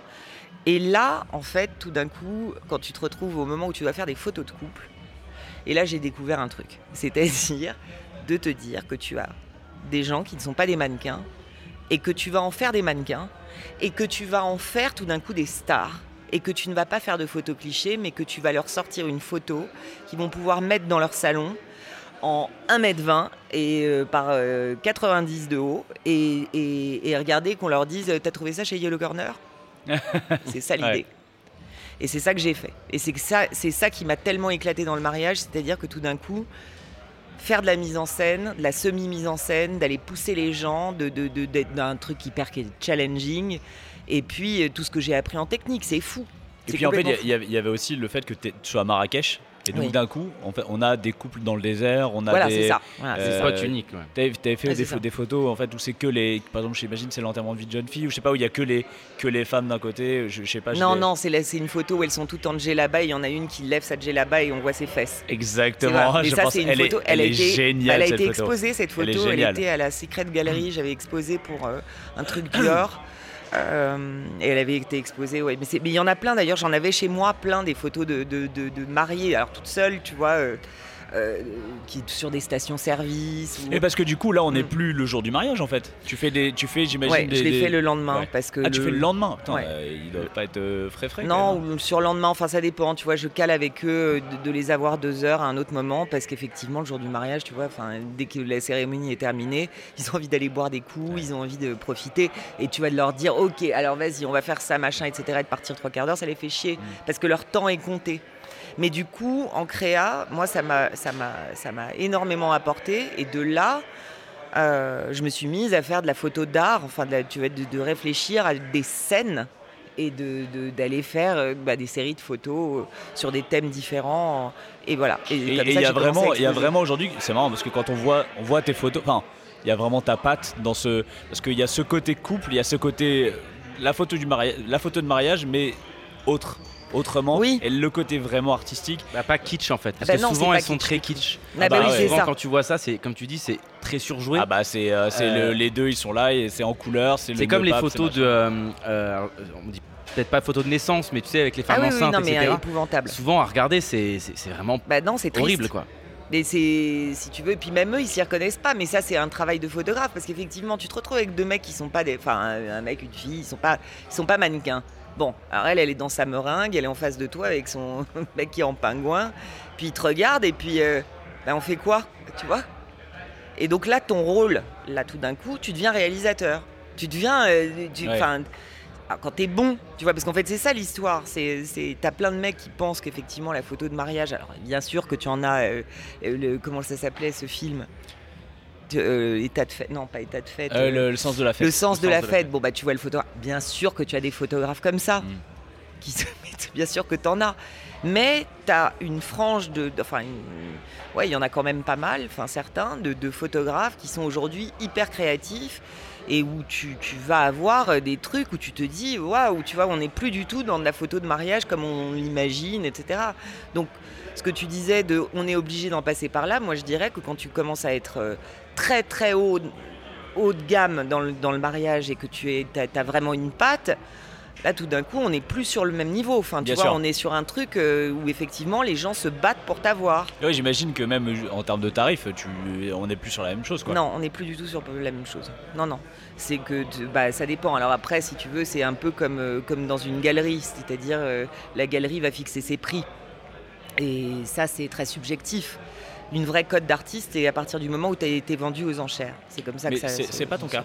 Si? Non, non, moi j'ai jamais fait de vente aux enchères. J'ai pas de cote, d'une vraie Ah, je croyais que cote. tu avais une cote. Moi, je. Une cote, tu as une, une cote quand, euh, quand tu es vendu aux enchères. Donc, quand tu es exposé en galerie et qu'on te dit, bah voilà, lui il est vendu 3000 balles. Alors oui, moi je suis vendu en galerie. Mais j'ai pas une cote, j'ai la cote que la galeriste me donne. Ou évalue ou dit, bah ça on va le vendre. Mais c'est elle qui décide. Ça, ça, ça vaut tant. Mais non, c'est pas une vraie pas cote. sur le marché global quoi. Mais ça on le sait pas, c'est vrai que les gens ne le savent Hmm. pas. T'exposes euh, souvent? Bah là, j'ai j'ai, euh, j'ai exposé pour un festival il n'y a pas longtemps qui s'appelle le Festival Femina, qui était à côté de Paris, qui était super. C'était un festival avec euh, où t'avais, on, avait, on était plein. Enfin, tu vois, tu déposes des dossiers et puis, euh, et puis on sélectionne, Une on ne sélection, sélectionne ouais. pas. Voilà, j'ai, exposé avec des gens vraiment intéressants, parce qu'il y a une, une vraie vague de photographes là aujourd'hui, euh, de jeunes photographes, de femmes photographes très Engagées. très fortes. Ouais, vraiment. Euh, qui font des choses. Enfin, je vous invite à aller voir en fait des, des- des photographes actuels contemporains parce qu'il y a vraiment des trucs super. Ah, on Et que- parlait des, des réseaux, ça fait ex Instagram notamment, ça fait exploser le monde de la photographie. Ça l'a, ça l'a bouleversé crois- aussi, j'ai l'impression, parce que il y a Oui. énormément de, enfin en fait, ça devient une galerie d'art. Certains, certains comptes, c'est vraiment. Oui, après, a- j'imagine- Oui, après, t'as tout et n'importe quoi. Il y a t'as aussi tout et n'importe quoi, bien Et sûr. en fait, euh, Plus de n'importe quoi d'ailleurs. En plus, sur, sur des tout petits formats, j'imagine qu'avec euh, des, c'est facile de tricher, tu vois. Absolument. Donc, euh, Non, non, mais tout ça, monde se porte- tout le monde se, enfin, c'est facile de se, de se dire Ah oui, euh, photographe. Euh, et après, par exemple, je sais pas, moi j'y connais rien techniquement, mais euh, tu shootes avec quoi? Alors moi, euh, je shoot avec plein de choses parce que j'ai un truc très masculin pour ça, c'est je suis obsédée avec la technique. Un- ouais, mais t'as un iPhone 12, je crois. Voilà, j'ai un iPhone 12. Mais je suis obsédée avec euh, la, la photo. Enfin, je veux dire, tu vois, t'as des filles, tu peux les lâcher dans des magasins de sacs. Moi, c'est pas mon cas. Moi, si tu me lâches dans un magasin de photos, c'est la fin. Enfin, tu vois, c'est le drame. Je peux rester euh, 10 heures. Et je shoot sur Canon, moi. Je, pour avoir essayé, enfin, j'ai démarré sur Canon. Euh, je suis montée en gamme chez Canon. C'est quoi? Enfin, moi je connais que le 5D. Là, Et Ah, ben quoi? le 5D, j'étais sur le 5D Mark. IV. Et puis après, tu as les nouveaux appareils qui sont sortis, qui sont des hybrides. C'est-à-dire que ce sont des appareils où tu n'as plus de miroir. Tu sais, quand tu ouvres un Mark euh, IV Ok. ou n'importe quel Canon, tu vas voir qu'à l'intérieur, tu as une- un miroir qui fait clac-clac. Mhm. Euh. Et là, maintenant, il n'y a plus ça. C'est-à-dire que tu ouvres ton appareil et c'est noir. Voilà, c'est un, un volet. Il n'y a plus de miroir. Et là, ça a été la révolution. Euh, donc, tu as eu des appareils beaucoup plus malléables, vachement rapides. Euh, Sony a pris tout le marché à un moment. Et c'était même incroyable parce que tout le monde basculait sur Sony, surtout en vidéo. Enfin, tous les mecs, euh, parce qu'ils étaient très forts en basse lumière, tu pouvais shooter, avoir des images pas floues, magnifiques. Bon. Et moi, j'ai fait comme tout le monde, j'ai suivi, je suis passée sur Sony. Et en fait, euh, très vite, si tu veux, en photo, hein, euh, en photographe, euh, j'ai pas aimé le. Comment te dire La dynamique des couleurs. J'ai trouvé ça trop raide, trop, trop agressif. Alors que sur Canon, tu as une espèce de velouté sur les images. Donc les gens qui font de la photo et qui jouent au poker ils vont, vont comprendre, que de mais, quoi euh, je parle. Mais il y a une espèce de douceur chez Canon que et chaque constructeur en fait a sa patte. Donc Canon c'est ce velouté, euh, Nikon ça va être la luminosité, c'est des, lu- des- des images qui sont très bright, tu vois. c'est- Et Sony c'est très dynamique. Mais Sony c'est un constructeur de, de, de vidéo au départ. C'est pas, ils sont pas là pour la photo. Donc Canon sortait rien, Nikon sorta- sortait rien, et là, l'année dernière, en fait, je crois que c'est l'année dernière ou il y a deux ans, ils ont commencé à ouvrir sur hybride, mais pas des gros gros trucs, pas des trucs pro-pro. Et pour les JO l'année dernière, ils ont sorti le Et R3. du coup, tu, tu switches, tu switches euh, d'appareil ou t'es genre t'as un appareil, c'est ton appareil du moment et tout, ou en fonction de ce que tu vas non, faire, c'est pas le boîtier, moi, c'est l'objectif. c'est l'objectif. Ouais, sur le boîtier reste et l'objectif change. Ouais, les objectifs changent, mais c'est surtout que, euh, pareil, par exemple, je vais avoir mes objectifs chouchou. C'est-à-dire euh, les objectifs, c'est pas compliqué, hein, c'est plan large, tu vas de plus large à plus serré. Mm. Et ça, c'est ce qu'on appelle une focale. D'accord. Ah, mais j'ai fait, la- y j'ai est. fait de la physique donc euh, Ah bah ça va alors. ça va. Ouais, j'ai- enfin, je suis allé au lycée quoi. j'ai fait de la, Après, il en est sorti. j'ai fait de la physique. euh, ouais. Et donc en fait, si tu veux, ton œil, donc quand tu regardes à travers un viseur, tu vas avoir un cadre qui va être plus ou moins large. Et là, ton œil se fait à ce que tu, parce que tu vois à travers ce viseur. Et tu, enfin moi, je sais que mon monde, il est dans ce viseur. Et parfois, bah, j'aime être euh, assez large et je vais rester comme ça pendant, euh, allez, deux mois, trois mois. Enfin, je vais être. euh, T'as ta période. puis, euh, Voilà, j'ai mes périodes. Mm. C'est exactement ça. Et puis tout d'un coup, je vais avoir envie d'être euh, hyper serré. Donc je vais passer sur. Bon, après, j'ai un objet. C'est vrai que le, le 85 mm, c'est. Ça y est, ça y est, c'est la partie C'est- C'est technique. ton truc. C'est Non, la mais partie, je- la partie voilà, technique. C'est euh, assez serré. moi, C'est un, un- un- 85 mm, ça me, ça me parle. Je connais Ça te très parle bien. C'est vrai. C'est pas pour la photo. On avait tous compris. hein. C'est. Non, mais c'est clair. Tu vois, il a J'explique mes vannes nulles. Mais non, mais t'es obligé de l'expliquer. Ouais, c'est- Mais c'est mais- vrai, t'étais pas obligé de l'expliquer. Non, parce que c'était On déjà. Euh, non, ouais, on va la couper. L'émission va faire deux minutes. c'est vrai. Euh, Euh, si il devait rester, euh, je sais pas, j'imagine une c'est compliqué, mais Ah non, deux, deux, trois photos. Ah non, c'est pas possible. Alors des photos qui t'ont vraiment qui, qui t'ont marqué pour toi, c'est quoi les Alors, c'est pas forcément dans- les- tout au long de ta, de ta carrière. Je parle des photos que t'as fait toi, hein, pas des photos. oui, euh, oui, je sais. Mais c'est pas forcément les plus belles. C'est des. Alors, c'est des. J'ai eu des photos qui m'ont marqué dans des, en fait, qui ont été des virgules dans mon processus de créa. Alors, par exemple, il y a une photo de Gaëlle Baumann que j'ai prise à Clichy, donc personne ne va s'en souvenir de cette photo, Si, mais si. qui est Elle est, elle est, elle est à CP Radio. Je suis sûr, elle est de profil. pas du tout, C'est pas celle-là? Pas Non. du tout. Eh ben alors tu vas couper, une, couper ça. euh, ah, putain. C'est de- ça, t'arrêtes pas de couper ça. C'est, c'est, ça doit être, euh, je sais pas, on est très avancé dans le tournoi. Je me demande même si c'est pas une TF. C'est peut-être une TF à Clichy. Et elle est sur un coup euh, et elle perd le coup, donc elle buste. Et en fait, le coup est très long. Ça dure très longtemps le moment où le croupier déroule les, les cartes. Donc c'est pour ça que je pense que c'était une finale. Et en fait, elle met les, les- les mains en, en prière à ce moment-là. Et elle ferme les yeux. Et, et dans sa façon de fermer les yeux, il y a tout ce truc de Oh non, me fais pas sauter, s'il te plaît, me fais pas ouais. sauter, me fais pas sauter. Le poids de Et tout le poids de toute l'émotion. tout, les épaules, Ouais. les bras. Et là, cette photo-là, euh, quand je l'ai faite, je me suis dit, putain, voilà, élargie, regarde, voilà, c'est des scènes, fais des scènes. Pareil, il y a eu une photo à Vegas que là vous avez vue, parce qu'elle est récente, c'était celle de Romain Lewis, qui gagne. Oui. À côté de la table, il comme ça. le- gagne et là je suis à côté du croupier donc je- et là t'es bon évidemment alors c'est toujours pareil t'attends tu vois t'es es, là t'es posé avec ton, ton boîtier tu regardes et puis tu ne regardes pas autre chose que dans ton viseur. Et là donc je vois pas ce qui se passe en fait je vois pas les cartes à ce moment là je le vois juste lui tu vois donc je vois les yeux il lève- le il machin le les truc bras, non, c'est ça pas du tout il fait comme ça c'est donc ça, il fait ça, ouais, il comme fait ça. ça alors je sais pas comment on peut Mm. traduire ça euh, Yes, euh, en Ah, serrant yes, le point, il yes. serre le point. ouais. il fait un yes et derrière t'as. Mustafa Kani, ouais, t'as tout le rail Ouais. qui éclate. Enfin, ils sont comme des fous. Mais alors là, il y a un contraste dans cette photo, si tu veux, entre le, tu vois, le- le- la victoire et les autres qui, ex- qui exultent. Mais bon, bah c'est pareil, c'est une scène. Tu vois, c'est là, ça raconte. Et c'est vrai que c'est des photos pour moi où je me dis, quand je fais des photos comme ça, qui me- je regarde et je me dis, ouais, voilà, parce que pour, en fait, voilà, pour résumer, pour moi, une bonne photo, c'est une photo qui raconte une histoire. Et une émotion, c'est beaucoup, énormément d'émotions. Comme une peinture un peu, en fait. Un peu. Mais je dirais ouais, vraiment une histoire. Une photo qui raconte rien et qui est juste belle. Euh, l'esthétisme pour l'esthétisme, si tu veux, je trouve que.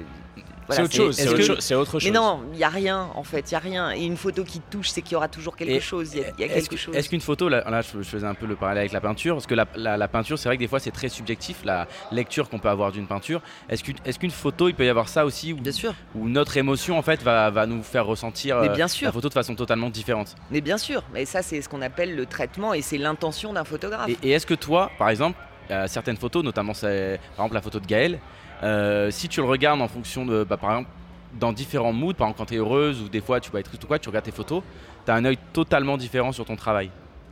Ou, ou tu es vraiment que Non. professionnel et tu as ton regard pro Non, à non, chaque non, fois. je crois que j'ai le même. En fait, j'ai même. Alors, j'ai le même regard, mais parfois il m'arrive, si tu veux, de regarder, parce que je garde tout. En fait, j'ai des milliards de disques durs. Parfois, je reviens, je regarde de- des, des- des bandes que j'ai. Enfin, pas des bandes, mais des, des dossiers de photos que j'avais pas forcément traités. Et de, de tout d'un coup me dire Mais attends, merde, pourquoi t'as pas, t'as pas pris cette photo-là? Elle est géniale. Tu vois? Et de Hmm. voir, en fait À froid, autre un petit chose. peu, un peu à oui, froid. oui. Alors vraiment, en général, il faut du temps. Euh, et tout d'un coup, de sortir une photo que j'avais pas forcément choisie au départ euh, et de me dire, bah merde, elle est- celle-là, elle était vachement bien. Pourquoi je l'ai laissée de côté? Ou Mm. inversement, pourquoi cette photo m'a plu alors que maintenant elle me plaît plus du tout? Ou je la trouve, euh, je sais pas, enfin euh, peut-être un peu faible ou etc. Mais après, il y a, de- de- alors c'est vrai qu'on n'en a pas parlé, mais c'est de- tu t'évolues aussi dans la photo. Quand tu, quand tu fais de la photo, tu as ce truc de toute la technique que tu as autour. C'est-à-dire qu'il n'y a pas forcément que de la prendre, il y a aussi maintenant le post-traitement. Ouais. Et donc est arrivé avec ça beaucoup de travail en colorimétrie, tu sais, sur les bleus, etc., les contrastes, etc. Et quand tu commences à jouer à ça, en fait, une photo au départ, tu peux en faire des choses très différentes. Tu vas donner à deux photographes euh, ou trois photographes la même photo à traiter et tu vas sortir des photos qui vont être complètement différentes dans l'intention et donc dans, dans la dramaturgie parce Tu- que... euh, Une Voilà. photo, ça, c'est- ça- ça arrive jamais qu'une photo que tu prennes une photo, qu'elle soit pas retouchée, genre tu l'as, elle est, genre elle est parfaite et on l'a, il y a pas de traitement? Si, ça, ça arrive, mais en fait, c'est après, c'est un toc. Tu vois, je peux pas m'empêcher de faire Ouais, quand ouais, même La, un la- truc, la tu petite sais, genre. retouche, la petite. Non, non, euh, je vais juste pousser les noirs un peu ou je vais juste monter les blancs. Il y a- Globalement, je retouche de moins en moins. Parce que euh, parce qu'il y a un côté intemporel un peu, tu vois. C'est, je trouve que quand tu commences, tu vois, les filtres Instagram, parce que ça vous utilisez J'allais beaucoup. dire, j'a- non, moi, non, mais Non, euh, oui. mais j'allais dire, tu vois, le sépia pour moi, tu sais, c'est le, c'est le, Ouais. tu vois, c'est ça, peut être sais. beau. hein. Bah, moi, je sais que par Ouais. exemple, quand je prends tes photos, Ouais. ce qui arrive sur chaque event, je mets jamais, jamais de filtre. Ah oui, bah t'as, t'as raison parce que là, je peux tuer. Là. Ah Jamais. bah oui. Non, mais en fait, c'est, Ah, elles, mais ça, elles j'ai sont fois, ils tellement, me font elles ça. sont tellement, enfin, en fait, je sais pas, il y a- il y a- elles sont, elles sont, enfin, pour moi, elles sont parfaites, tu vois. J'ai pas du tout un regard de pro, elles sont, elles- je les trouve vraiment incroyables. Je ne mets, je mets jamais, jamais de filtre. Ah, Mais là, si je t'attrapais faire ça, je te jure, je te dirais, Ah, je tu, vais le m'en- faire. tu me détagues tout de Je vais le suite. faire. Je n'ai pas. non, mais c'est- non, mais non, je le ferai pas, Bah tu vois. oui. Mais ça me rend dingue. Bah, j'ai- bah, j'imagine- bah, en fait, c'est plus ton travail, en fait. Ah bah non, c'est comme si on mettait un gros coup de peinture sur ton. c'est- c'est- Bah oui. et c'est- c'est- Qu'est-ce que ce serait euh, pour toi? Alors, je vais pas te demander la, la photo parfaite parce que ça n'existe pas, je pense, mais ce que tu rêverais de shooter, que ce soit une discipline, La guerre. euh, la Alors, guerre. bah, tu Le vois, ça fait, de depuis conflit. tout, ça fait depuis tout à l'heure, j'ai envie de, de- de poser des questions là-dessus. J'attends le, j'attends le moment parce qu'en fait, on parle des histoires et tout, et, et c'est vrai qu'en ce moment, on est dans une période où euh, on est tous touchés par ces photos. Ah, Et là, et là, il y a, en fait, t'es- il n'y a pas besoin Alors, de, moment. C'est très délicat, mais en tout cas, euh, écouté un, un- un podcast d'une d'une photographe, euh, la photographe de. de- de- Est-ce que c'est pas Virginie de Vigeri que je- non, c'est c'est la, la photographe de Libé qui, Ouais. a, qui, est Non, c'est arrivée, qui est arrivée quand il y a eu, tu sais, euh, l'ouverture de, de Boucha, qui était le, où il y a eu euh, les exactions, euh, donc les, les, les gros charniers de ce machin. Et donc elle arrive, et vraiment elle arrive dans une. Enfin, t'imagines quoi. Hmm. Et et t'as toute cette réflexion de bah, je suis photographe, donc qu'est-ce que je dois montrer? Je peux pas. enfin, la- personne, là, si je prends une photo d'un corps, c'est c'est une personne. Enfin, toutes les questions qui se posent. Mais bref, mais en tout cas, juste le, le, le, le fait que nous, voilà, on, on est dans une période où on est bombardé de, de photos. euh, le mot est pas super bien choisi, mais euh, de, Oui, de mais photos, c'est vrai, non, non, tu vois, de, de photos euh, hyper dures. Je, je- je pense à ça parce que tout à l'heure j'ai vu une photo qui m'a, qui était incroyable. Je, je la montrerai après, qui est, enfin, et il y a plusieurs photos comme ça de ce conflit. Et moi, c'est la première fois où il y a vraiment, là, je suis euh, face à une image qui me, T'es choqué. Bouleverse. ah ouais, qui me Mm. bouleverse. Et c'est vraiment le mot bouleversé. Tu vois et, et, et, voilà, quand on parle de la guerre, euh, il y a tout le, et puis il y a tout le truc de tes photographes de guerre. Donc c'est-à-dire qu'en plus tu risques ta vie Oui. pour aller, pour aller, pour une image, quoi. Tu vois. Alors moi, ça ça n'a pas été une option. En fait, euh, ça a toujours été mon rêve. Alors j'y vais à la guerre. Hein. Sur les mariages, c'est la guerre, c'est pareil. Ouais. Mais non, mais je rigole. Oui. Mais tu vois, c'est. Euh, Mais avec des enfants, il y a des choses que tu peux pas faire. Bien sûr. Et l'inquiétude que tu leur jettes, euh, c'est c'est pas possible. Enfin, je veux dire, je sais que moi, pour moi, c'est pas possible. Je sais que je ne peux pas leur faire ça. Et même aux gens que j'aime, je veux dire, il n'y a pas que mes enfants, il y a mes parents, etc. Je veux dire, il faut. C'est, c'est, c'est- je me suis souvent posé la question de quel degré d'égoïsme tu peux avoir quand tu pars. Euh, Parce que j'avais une copine dont le père était reporter de guerre. Ça a été un cauchemar pour elle à vivre. Et là, tu te dis, bon, ok, donc quel... quel- Enfin, je pense que quand tu fais ça, je vois pas très bien comment tu n- avoir une famille, avoir, euh, enfin, tu vois, avoir des gens. euh, et et j'ai beaucoup de mal à comprendre comment, euh, comment des, des- des hommes ou des femmes qui sont mariés, qui ont des enfants, etc. Alors, il en faut, tu vois, Bien mais sûr. je me dis, bon, Mais peux c'est pas dire, c'est la même- incompatible, Je mais peux dire c'est la même chose des ça reporters semble- de guerre, des euh, que ça soit photographes, euh, journalistes, euh, Bah, enfin tout, Même, tout, en même fait. pour parler de sujets plus Oui, soft, oui. mais par exemple des gens qui font des sports extrêmes qui. Oui, mais c'est ça, et c'est pareil, c'est pareil. Après, tu, c'est bon. euh, Après, c'est des choix, c'est euh, c'est une affaire entre eux, c'est voilà. Mais en tout cas, en ce qui me concerne, je sais que c'est un truc, c'est pas possible. Euh, et puis en plus, mes enfants, euh, enfin, tu vois, ils sont dans un truc où ils ont un peu, enfin, dans leur tête, euh, tu vois, il y a moi, il y a moi, et puis il y a moi, quoi. Enfin, donc c'est un peu difficile. Je pense que c'est un peu difficile. En revanche, pour en revenir à ce que tu disais sur la photo de qu'est-ce que tu dois montrer et ce que tu ne dois pas montrer. Dans les années 40, aux États-Unis, quand il y avait le cinéma, il y avait la censure. Et tu avais une force de- de création du scénario et d'écriture qui était complètement dingue parce que tu n'avais pas le droit de montrer un sein, pas un baiser, pas 10 de film de... Enfin, tu vois, tu n'avais pas du tout ce que tu as aujourd'hui où on te donne à voir. C'est brut. Voilà. Ouais. Euh, ce qui faisait que l'érotisme avait un poids euh, incroyable quand tu regardais, euh, par exemple, la scène de Rita Hayworth qui enlève son gant. Parce que la et est suggestion, de toute voilà, façon, de la est- suggestion. Exactement. De la même façon, sur des scènes de violence, moi, je sais que les, les scènes de violence qui m'ont le plus marqué, ce sont des scènes. Alors, par exemple, il y avait une scène, je te donnais un film, parce que le film, le cinéma finalement se rapproche de la photo, c'est le même principe. Il y avait un film qui s'appelait Le droit de tuer. Je ne sais pas si vous l'aviez vu avec euh, Sandra Bullock, je crois, et puis euh, un black. En fait, le, sujet, c'est un, ça se passe euh, dans, dans en Californie, non pas en Californie du Sud, en Avec, Virginie ah, du Sud. la, peine de. C'est un truc sur la peine de Non, mort non, pas du tout. En fait, c'est un, un mec qui est black. Et donc, il y a le Ku Klux Klan très présent dans cette, dans cette région. Je sais plus, je sais plus où c'est. Et la fille de ce mec-là se fait violer par euh, des blancs euh, notables, des jeunes, enfin des, des- fils de notables de la ville, euh, vont en prison, genre pseudo en prison, en attente de leur procès. Et à ce moment-là, c'est Samuel L. Jackson qui les tue, qui va dans la cour au moment où ils sont trans- transférés, qui les tue. Et donc en fait, le film, c'est le procès de ce mec-là. Est-ce qu'il a le droit de tuer, pas de tuer, etc. Et la scène de viol, tu ne vois absolument rien. Tu vois donc la gamine qui marche, puis tout d'un coup, il l'attrape, il la suspend à un arbre, donc tu ne vois pas ça.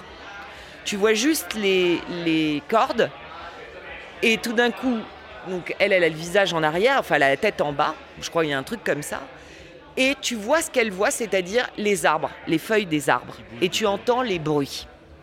C'est tout. Et c'est- ça doit être. Et c'est horrible. C'est insupportable. De la même manière, tu vas voir Irréversible. Par contre, là, c'est. Là, c'est. Bah, en euh, fait, c'est-à-dire que là, c'est. il Y a Alors pas là, de... il y, a un- il y a un vrai point de vue, c'est-à-dire qu'on a décidé, enfin je pense, hein, c'est comme ça que je l'ai analysé, c'est-à-dire que la scène de viol, tu as une caméra qui est posée, il n'y a pas un moment de coupe. c'est Il n'y a tellement long. pas cette- elle est un tellement longue, moment cette où scène. la caméra fait un champ contre champ. La, pose- la caméra, elle est posée comme dans le témoin, couloir, dans ce comme couloir. témoin. Ouais. Et toi, brut. tu deviens spectateur et tu ne peux pas éviter Exactement. en fait Exactement. la scène. Et donc, tu deviens voyeur. Et c'est insupportable. Donc, c'est des points de vue différents, si tu veux. Mm. Est-ce que tu préfères la suggestion ou est-ce que tu préfères en fait Le réalisme. voir? Ou le réalisme. Bon. euh, ouais. Donc les deux se défendent, parce que les deux fonctionnent. Quand tu as un vrai point de vue. En revanche, dans les photographes de, guerre, tu as ce- ce- cette réflexion de jusqu'où tu es prêt à aller pour, a- pour avoir la bonne image. Mm. Et quelle est ta démarche? C'est-à-dire que tu as des photographes, tu sais qu'ils vont le faire, mais dans un truc complètement égocentrique. C'est-à-dire la photo, veulent la photo ouais. pour la vendre à machin qui va faire le tour du monde. Donc il y a un truc, tu vois, qui, moi, qui me dérange. Euh, et puis tu as des photographes qui ont beaucoup plus de, de D'engagement retenue pour, et, et de pudeur. ouais. et qui vont montrer des choses, notamment, je me souviens de d'une photo qui avait fait la couve du Cou- courrier international où tu voyais en fait une ville de, de- c'était en Syrie, c'était au moment où il y avait eu euh, les, les- les émigrations violentes, enfin l'émigration violente, et il y avait une ville qui avait été euh, mise à feu et à sang.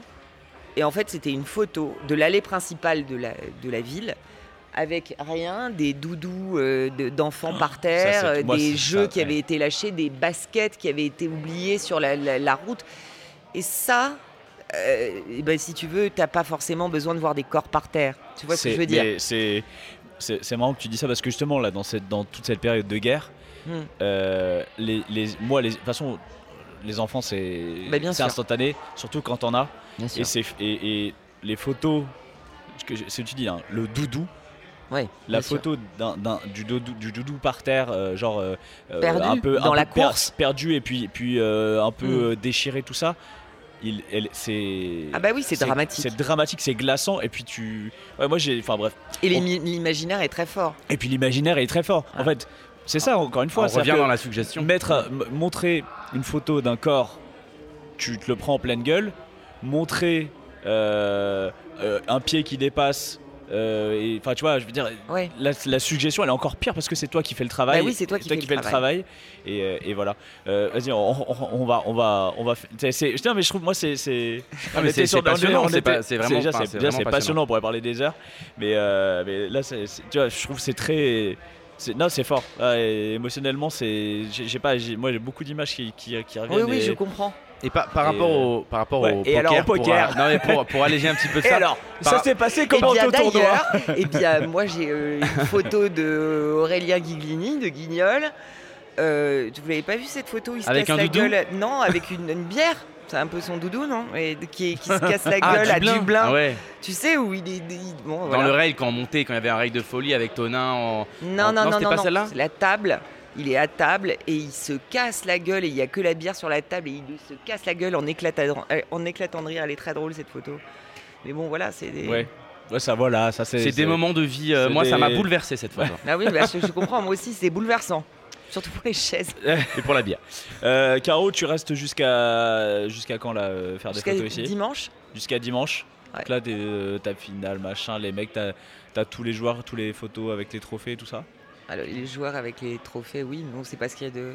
Là, pour l'instant, si tu veux, on a un peu le poids des 933 joueurs de la journée, tu vois, qui s'est C'est pas fini ça avec va le très turbo vite là. et puis là tu sais pas parce qu'on est sur un jour 1 donc c'est pas que c'est pas tout n'est pas in- intéressant mais euh, euh, si tu veux voilà on peut pas tout mettre on peut pas tout prendre on peut pas parce que puis là je, je travaille avec une équipe tu vois qui est super d'ailleurs enfin mais ils peuvent pas tout faire enfin tu vois on peut pas couvrir tout le monde sinon euh, on s'en sort pas donc on fait des choix et c'est là où ça va devenir vraiment intéressant pour moi euh, ça va être euh, oui demain le jour 2 enfin en fin de jour 2 tu vois quand, tu- quand ça se resserre en fait quand tout d'un coup il y a la des pression, et enjeux puis il y a la pression. eh bah tout oui ça. et Tu là vas- tout tu vas me faire une euh, belle photo de mon chichi.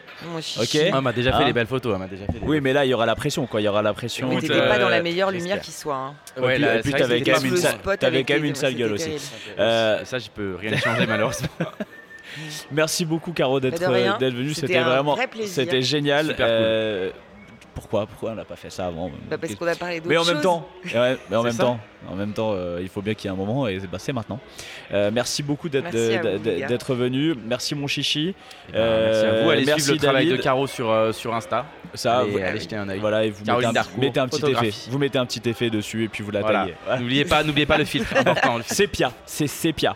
Euh, merci David à, à la technique euh, qui était là toute la journée. Euh, nous, bah, on remercie aussi Winamax hein, qui nous a permis d'être là et, euh, et Laurent Dumont évidemment, évidemment comme d'habitude. Le boss. Le boss. Nous, on se donne rendez-vous jeudi prochain en studio. Euh, je sais pas qui c'est. Tu sais qui c'est? Euh, non, Jeudi là, jeudi, je sais pas. Non, je sais Bon, on verra. Jeudi prochain à Paris, de, de retour dans nos studios. On vous fait des gros bisous et à la semaine prochaine. Gros Ciao, bisous, ciao, tout monde. Ciao. Les jeux d'argent et de hasard peuvent être dangereux. Perte d'argent, conflits familiaux, addiction. Jouez pour le plaisir et avec modération. Apprenez à fixer vos limites. Pour rappel, les jeux d'argent sont interdits aux moins de 18 ans. N'initiez pas vos enfants à des jeux réservés aux adultes.